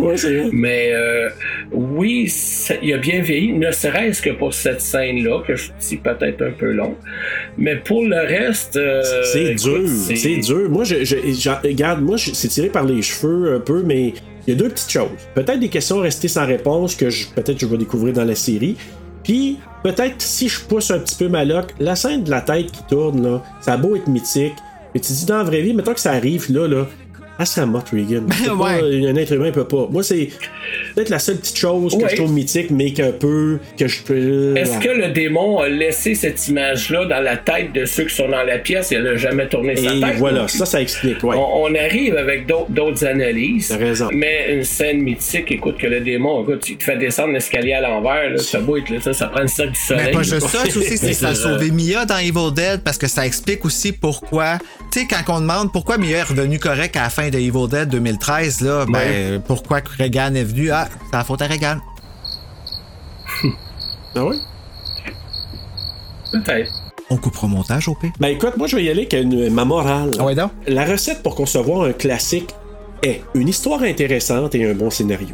Un réalisateur tenace et visionnaire. Un directeur photo talentueux et innovateur. Un thème musical épique. Des acteurs et actrices convaincants et bien dirigés. Des maquillages impressionnants et réalistes. Des effets pratiques qui font foi d'une créativité et d'une ingéniosité évidente. Un montage ou deux, ça dépend, hein, l'original et 2000. Magistralement orchestré et du marketing judicieux et stratégique. Tu mélanges vraiment tout ça et tu crées un éclair dans une bouteille qui s'appelle l'exorciste. Lick me, lick me, lick me, lick me. ça, c'est ta morale. Benoît, est-ce que tu avais quelque chose à Ben, retenir ou une morale? Moi, c'est une morale plus au niveau euh, philosophique, on va dire. C'est fais ce que doit. En fait, fais ce que tu as à faire dans la vie, puis ça va bien aller. Dès que tu as un doute, renligne-toi sur ce que tu sais, sur ce que tu fais. Parce qu'à partir du moment où tu doutes, tu es en perdition. Et si tu es en perdition, il y en a qui vont en profiter. Ça peut être quelqu'un qui te fait signer un contrat, puis tu es en perdition. On a entendu parler, je nomme pas de nom, mais d'un artiste québécois euh, qui était sur euh, l'alcool et la drogue. Il a signé de disque. Il s'est battu après en cours pour regagner ses droits. Mais dès que tu, tu es perdu, on va en profiter. Donc, euh, morale. euh, euh, américano-hollywoodienne, c'est fais ce que doit et ça va bien aller. Si tu fais pas ce que tu as à faire, t'es dans le chenoute dans toutes les sphères de ta vie. Nice, cool. Bruno, toi? C'est ça. Ben, moi, de, de- après ça, je suis un petit peu gêné de dire la mienne, là, mais quand ton enfant veut faire des cochonneries avec le petit Jésus, c'est le temps d'écarter l'hypothèse d'une crise d'adolescence sévère et de consulter un prêtre. C'est laisser venir à moi les petits-enfants. Ben, écoute. moi, j'ai aimé le écarter aussi. C'est là que j'ai baissé la tête, je pense. Oui, oui, ben, je te, je te confirme, Benoît. Ah, c'était bon. Excellent. On va y aller avec euh, les films similaires. Euh, Benoît, toi, te- te- tu t'en avais, je crois. Ah ben écoute, écoute, on a parlé tantôt, l'exorcisme d'Emily Rose en fait. Mm. Il y en a plein de Conjuring, c'est la réalisation spirituelle. Ah, c'est son fils, là, ouais, ouais. Le, ouais, c'est son fils, Mm-hmm. c'est je dis spirituel, mais c'est c'est- c'est c'est là où ça devait aller avec l'exorciste, ce film-là. Euh, et tout ce qui est exorciste, ben, avec des enfants, genre l'exorciste d'Emily Rose, je l'ai déjà Mm-hmm. dit. Le bébé de Rosemary de Polanski, qui est pas dans la même veine, mais quand même assez spécial. Il est venu avant. Et comme tu disais, au niveau de l'audace, ben j'arrive. Ça rien qui arrive à la cheville d'Evil Dead, là. Et Bruno, toi? Euh, ben moi, c'est les pratiquement les mêmes que j'avais euh, pour The Conjuring, tu sais. euh, euh, The Haunting in Connecticut, euh, ça aussi, ça en fait partie. Toutes les choses de possession, ils se sont basées sur la Bible de la possession qui est l'exorciste. Et je vais rajouter, moi, de The Omen, la malédiction. On va ailleurs. C'est. Euh, oui, je peux me Oui, permettre. vas-y, vas-y. Nous sommes dans l'élite de la société avec The Omen. Oui. Même chose avec The Exorcist où on a, tu sais, veut dire un astronaute, une actrice connue, un curé qui, qui se voit jouer les concerts. Et dans The Omen, on a, c'est de la politique, c'est très, très. Regarde-moi, parce que tu, là, tu sais, parce qu'il y a une bonne. On a le même milieu Tout à fait. dans lequel évolue euh, l'entité qui possède encore là un enfant. C'est pour ça que je faisais ce parallèle-là. C'est pas. Oui, bravo. Il y a beaucoup de rapprochements. Puis, Oui. puis moi, quand j'écoute The Omen, j'ai un peu le même feeling de mal à l'aise que j'ai à quelques endroits. C'est pas au même niveau qu'Exorcist. Mais que j'ai par moment que je retrouve dans l'Exorcist. Euh, je vais vous donner les notes de, de- des autres qui ont été données, là, entre autres, dans Rotten Tomatoes à 83%, Letterboxd à 4 sur 5, IMDb 8 sur 10 et les utilisateurs Google à 87% ont aimé ce film. Plus qu'ils vieillissent, plus les notes sont hautes euh, sur. euh, plus les films sont respectés euh, dans les films d'horreur. Ouais, je pense qu'il y a un facteur nostalgie peut-être, je sais pas. Mais je vais y aller pour commencer avec notre invité comme d'habitude. Benoît, toi tu donnes combien sur 5? 4.5. Wow. Ce qui fait un 9 sur 10 parce qu'il est dans mon top 5, parce que c'est un précurseur, parce que euh, oui, les images me surprennent, mais le son me fait peur. Euh, L'interprétation et tout le reste. euh, mais oui, aimer les prémices de tout ce qui est cinéma d'horreur, c'est un incontournable. Euh, fait que je donne une belle, un beau 4.5. Wow. Bruno, toi? 4.3. Wow. Les points qui perd, c'est parce qu'il reste avec moi après puis qu'il fait peur. J'y pense le soir avant de me coucher. Quand que je l'ai écouté, ça me reste dans la tête, j'entends sa voix. J'adore les films d'horreur, mais quand j'arrive pas à dormir, c'est plus drôle, là. Écoute, moi, je vais faire, je vais créer un précédent. J'ai jamais donné une note aussi haute jusqu'à maintenant dans nos euh, podcasts, dans nos épisodes. Je lui ai donné un 4.7 sur 5. Wow. Au départ, euh, j'avais pas, j'avais en tête, j'ai dit c'est sûr que c'est plus que 4, là. Mais l'avoir écouté deux fois, d'avoir vu les documentaires, d'avoir vu l'ensemble et j'ai pas le choix de mettre ça à une époque. À une époque qui n'est pas en 2090 où on en a vu mouiller des films. On a créé quelque chose là qui était, comme je disais dans ma morale, un éclair dans une bouteille, hein, lightning in a bottle, parce que tout était aligné pour créer quelque chose qui va perdurer dans le temps, qui l'est aujourd'hui, mais qui va l'être encore très longtemps. Il va être. euh, c'est un film, tu sais, je sais pas le terme relevant, là, mais en tout cas en français, là. Oui, En tout cas, hein, je comprends. en et, donc, important, encore dans 10, Incontournable. dans 10, 15, 20, 30 ans, on va revenir Ouais, à l'exercice en disant ce film-là, c'est un petit bijou. Puis j'ai donné plus élevé que certains films que j'adore, comme Halloween, comme d'autres films que j'ai notés vraiment très très élevés. Parce que il y a une époque. Tu sais, quand je te disais certains films, j'aurais donné une note plus haute parce qu'il manque une musique épique. The Exorcist là avec Tubular Bells. Puis, tu sais, je vais aller jusqu'à dire que moi, en grandissant, en pensant à l'horreur, on dirait que euh, la génération au-dessus de moi, c'était toujours un Team Shining, Team Exorcist. Puis moi, j'étais un Team Exorcist parce que I get it. Ça vient d'une vraie histoire, hein? Donc, euh, Blatty, Oui. ça vient d'une histoire d'un gars qui a vécu un exorcisme en 1949, qui appelle, je pense, Oui. c'est euh, Ronald Doe, chose comme ça. En tout cas, pas Ronaldo, là, mais euh, Doe pour, euh, parce qu'ils veulent pas donner dire son nom de famille. Ils ont beaucoup démenti des choses qui se sont passées après, mais c'était. Et il a même passé une nuit chez un prêtre qui a dit Hey, laissez venir chez nous. Puis là, il a vu des affaires bizarres, mais il disait que ce gars-là, c'était un joueur de tour après, puis ils ont démenti beaucoup de choses. Mais bref, quand Blady a vu ça, cette histoire-là, il a été au courant de ça, il a passé longtemps, il a décidé d'écrire son roman en fonction de ça. Puis ensuite, ben, qui a été repris euh, pour le film, évidemment, mais que, tu dis, waouh, tout un roman aussi, là, de créer ça. Moi, je l'ai pas lu, mais ce que j'ai vu, les séquences ou les passages, ou ce qu'on en a dit, c'est marquant. là. Ben, c'est que, mettons, dans le roman, je trouve que le casse-tête, tout s'emboîte. là. Tu sais, là, la scène en Irak, elle a rapport. L'exorcisme du petit gars a rapport. Comme, euh, tu sais, on dirait qu'il y a comme une espèce de narrative où est-ce que tout finit par se rejoindre et se boucler, entre parenthèses, à la fin. Oui. C'est sûr qu'ils ont pas pu faire ça avec le film parce que le film n'aurait jamais fini, là. Tout à fait d'accord avec toi. Écoutez, ben, on a passé à travers. Écoutez, c'est, euh, ça a été vraiment super. Merci, Benoît, de ce que tu as amené comme point de vue. Hey, comme vous image. êtes tellement fin! Ben, mon de m'avoir Dieu, invité, merci. C'est cool! Merci, Serge! Ça me fait plaisir. Bruno!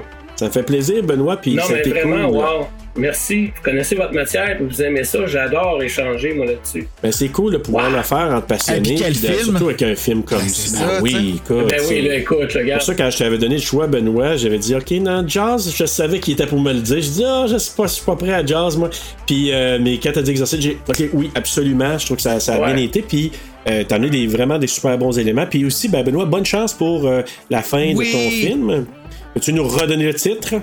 Z Squadron. Z Squadron. Z Donc, euh, on va voir éventuellement euh, ressortir peut-être en 2022 quelque temps. Effectivement. Bonne chance pour la fin de toute cette production-là, puis Merci. de tous les projets qui s'en viennent. Donc, Ah, mon Dieu, c'est fait. ouais, vraiment. Bru, qu'est-ce qu'on regarde la semaine prochaine? Ben, on prend un break, là. Comme Ça je disais, là, justement, là, mais on prend un break des affaires trop intenses, puis on s'en va se reposer le cerveau avec Idle Hands, qui est notre sélection Frisson TV. Donc, sur Frisson TV, euh, si vous voulez l'enregistrer, ça s'appelle La main qui tue, qui est le film, euh, la, la version euh, française. Mais ici au Québec, le film s'appelait Main meurtrière. Puis là, ben, des fois, on appelait ça La main meurtrière. Ça, des fois, les libertés, là, vrai, je hein? sais pas pourquoi, mais c'est vraiment Main meurtrière. C'est ça qui est écrit sur le VHS avec euh, Devin Sawa et Vivica A. Fox. Ah, puis Jessica Alba. Surtout, ouais, oubliez pas. Puis, En attendant, main meurtrière, la main mortelle, main mortelle, La main qui whatever. tue. Ou la main qui tue. Faites de beaux cauchemars!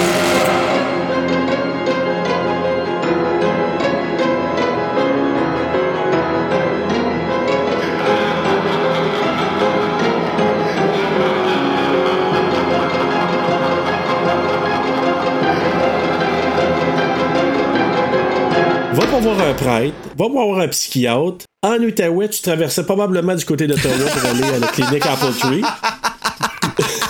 Quoi, l'urgence est encore fermée chez vous? Là, on a de la misère à l'accès. C'est pas Ouais. les soins, c'est l'accès. Y a pas de C'est monde! l'accès.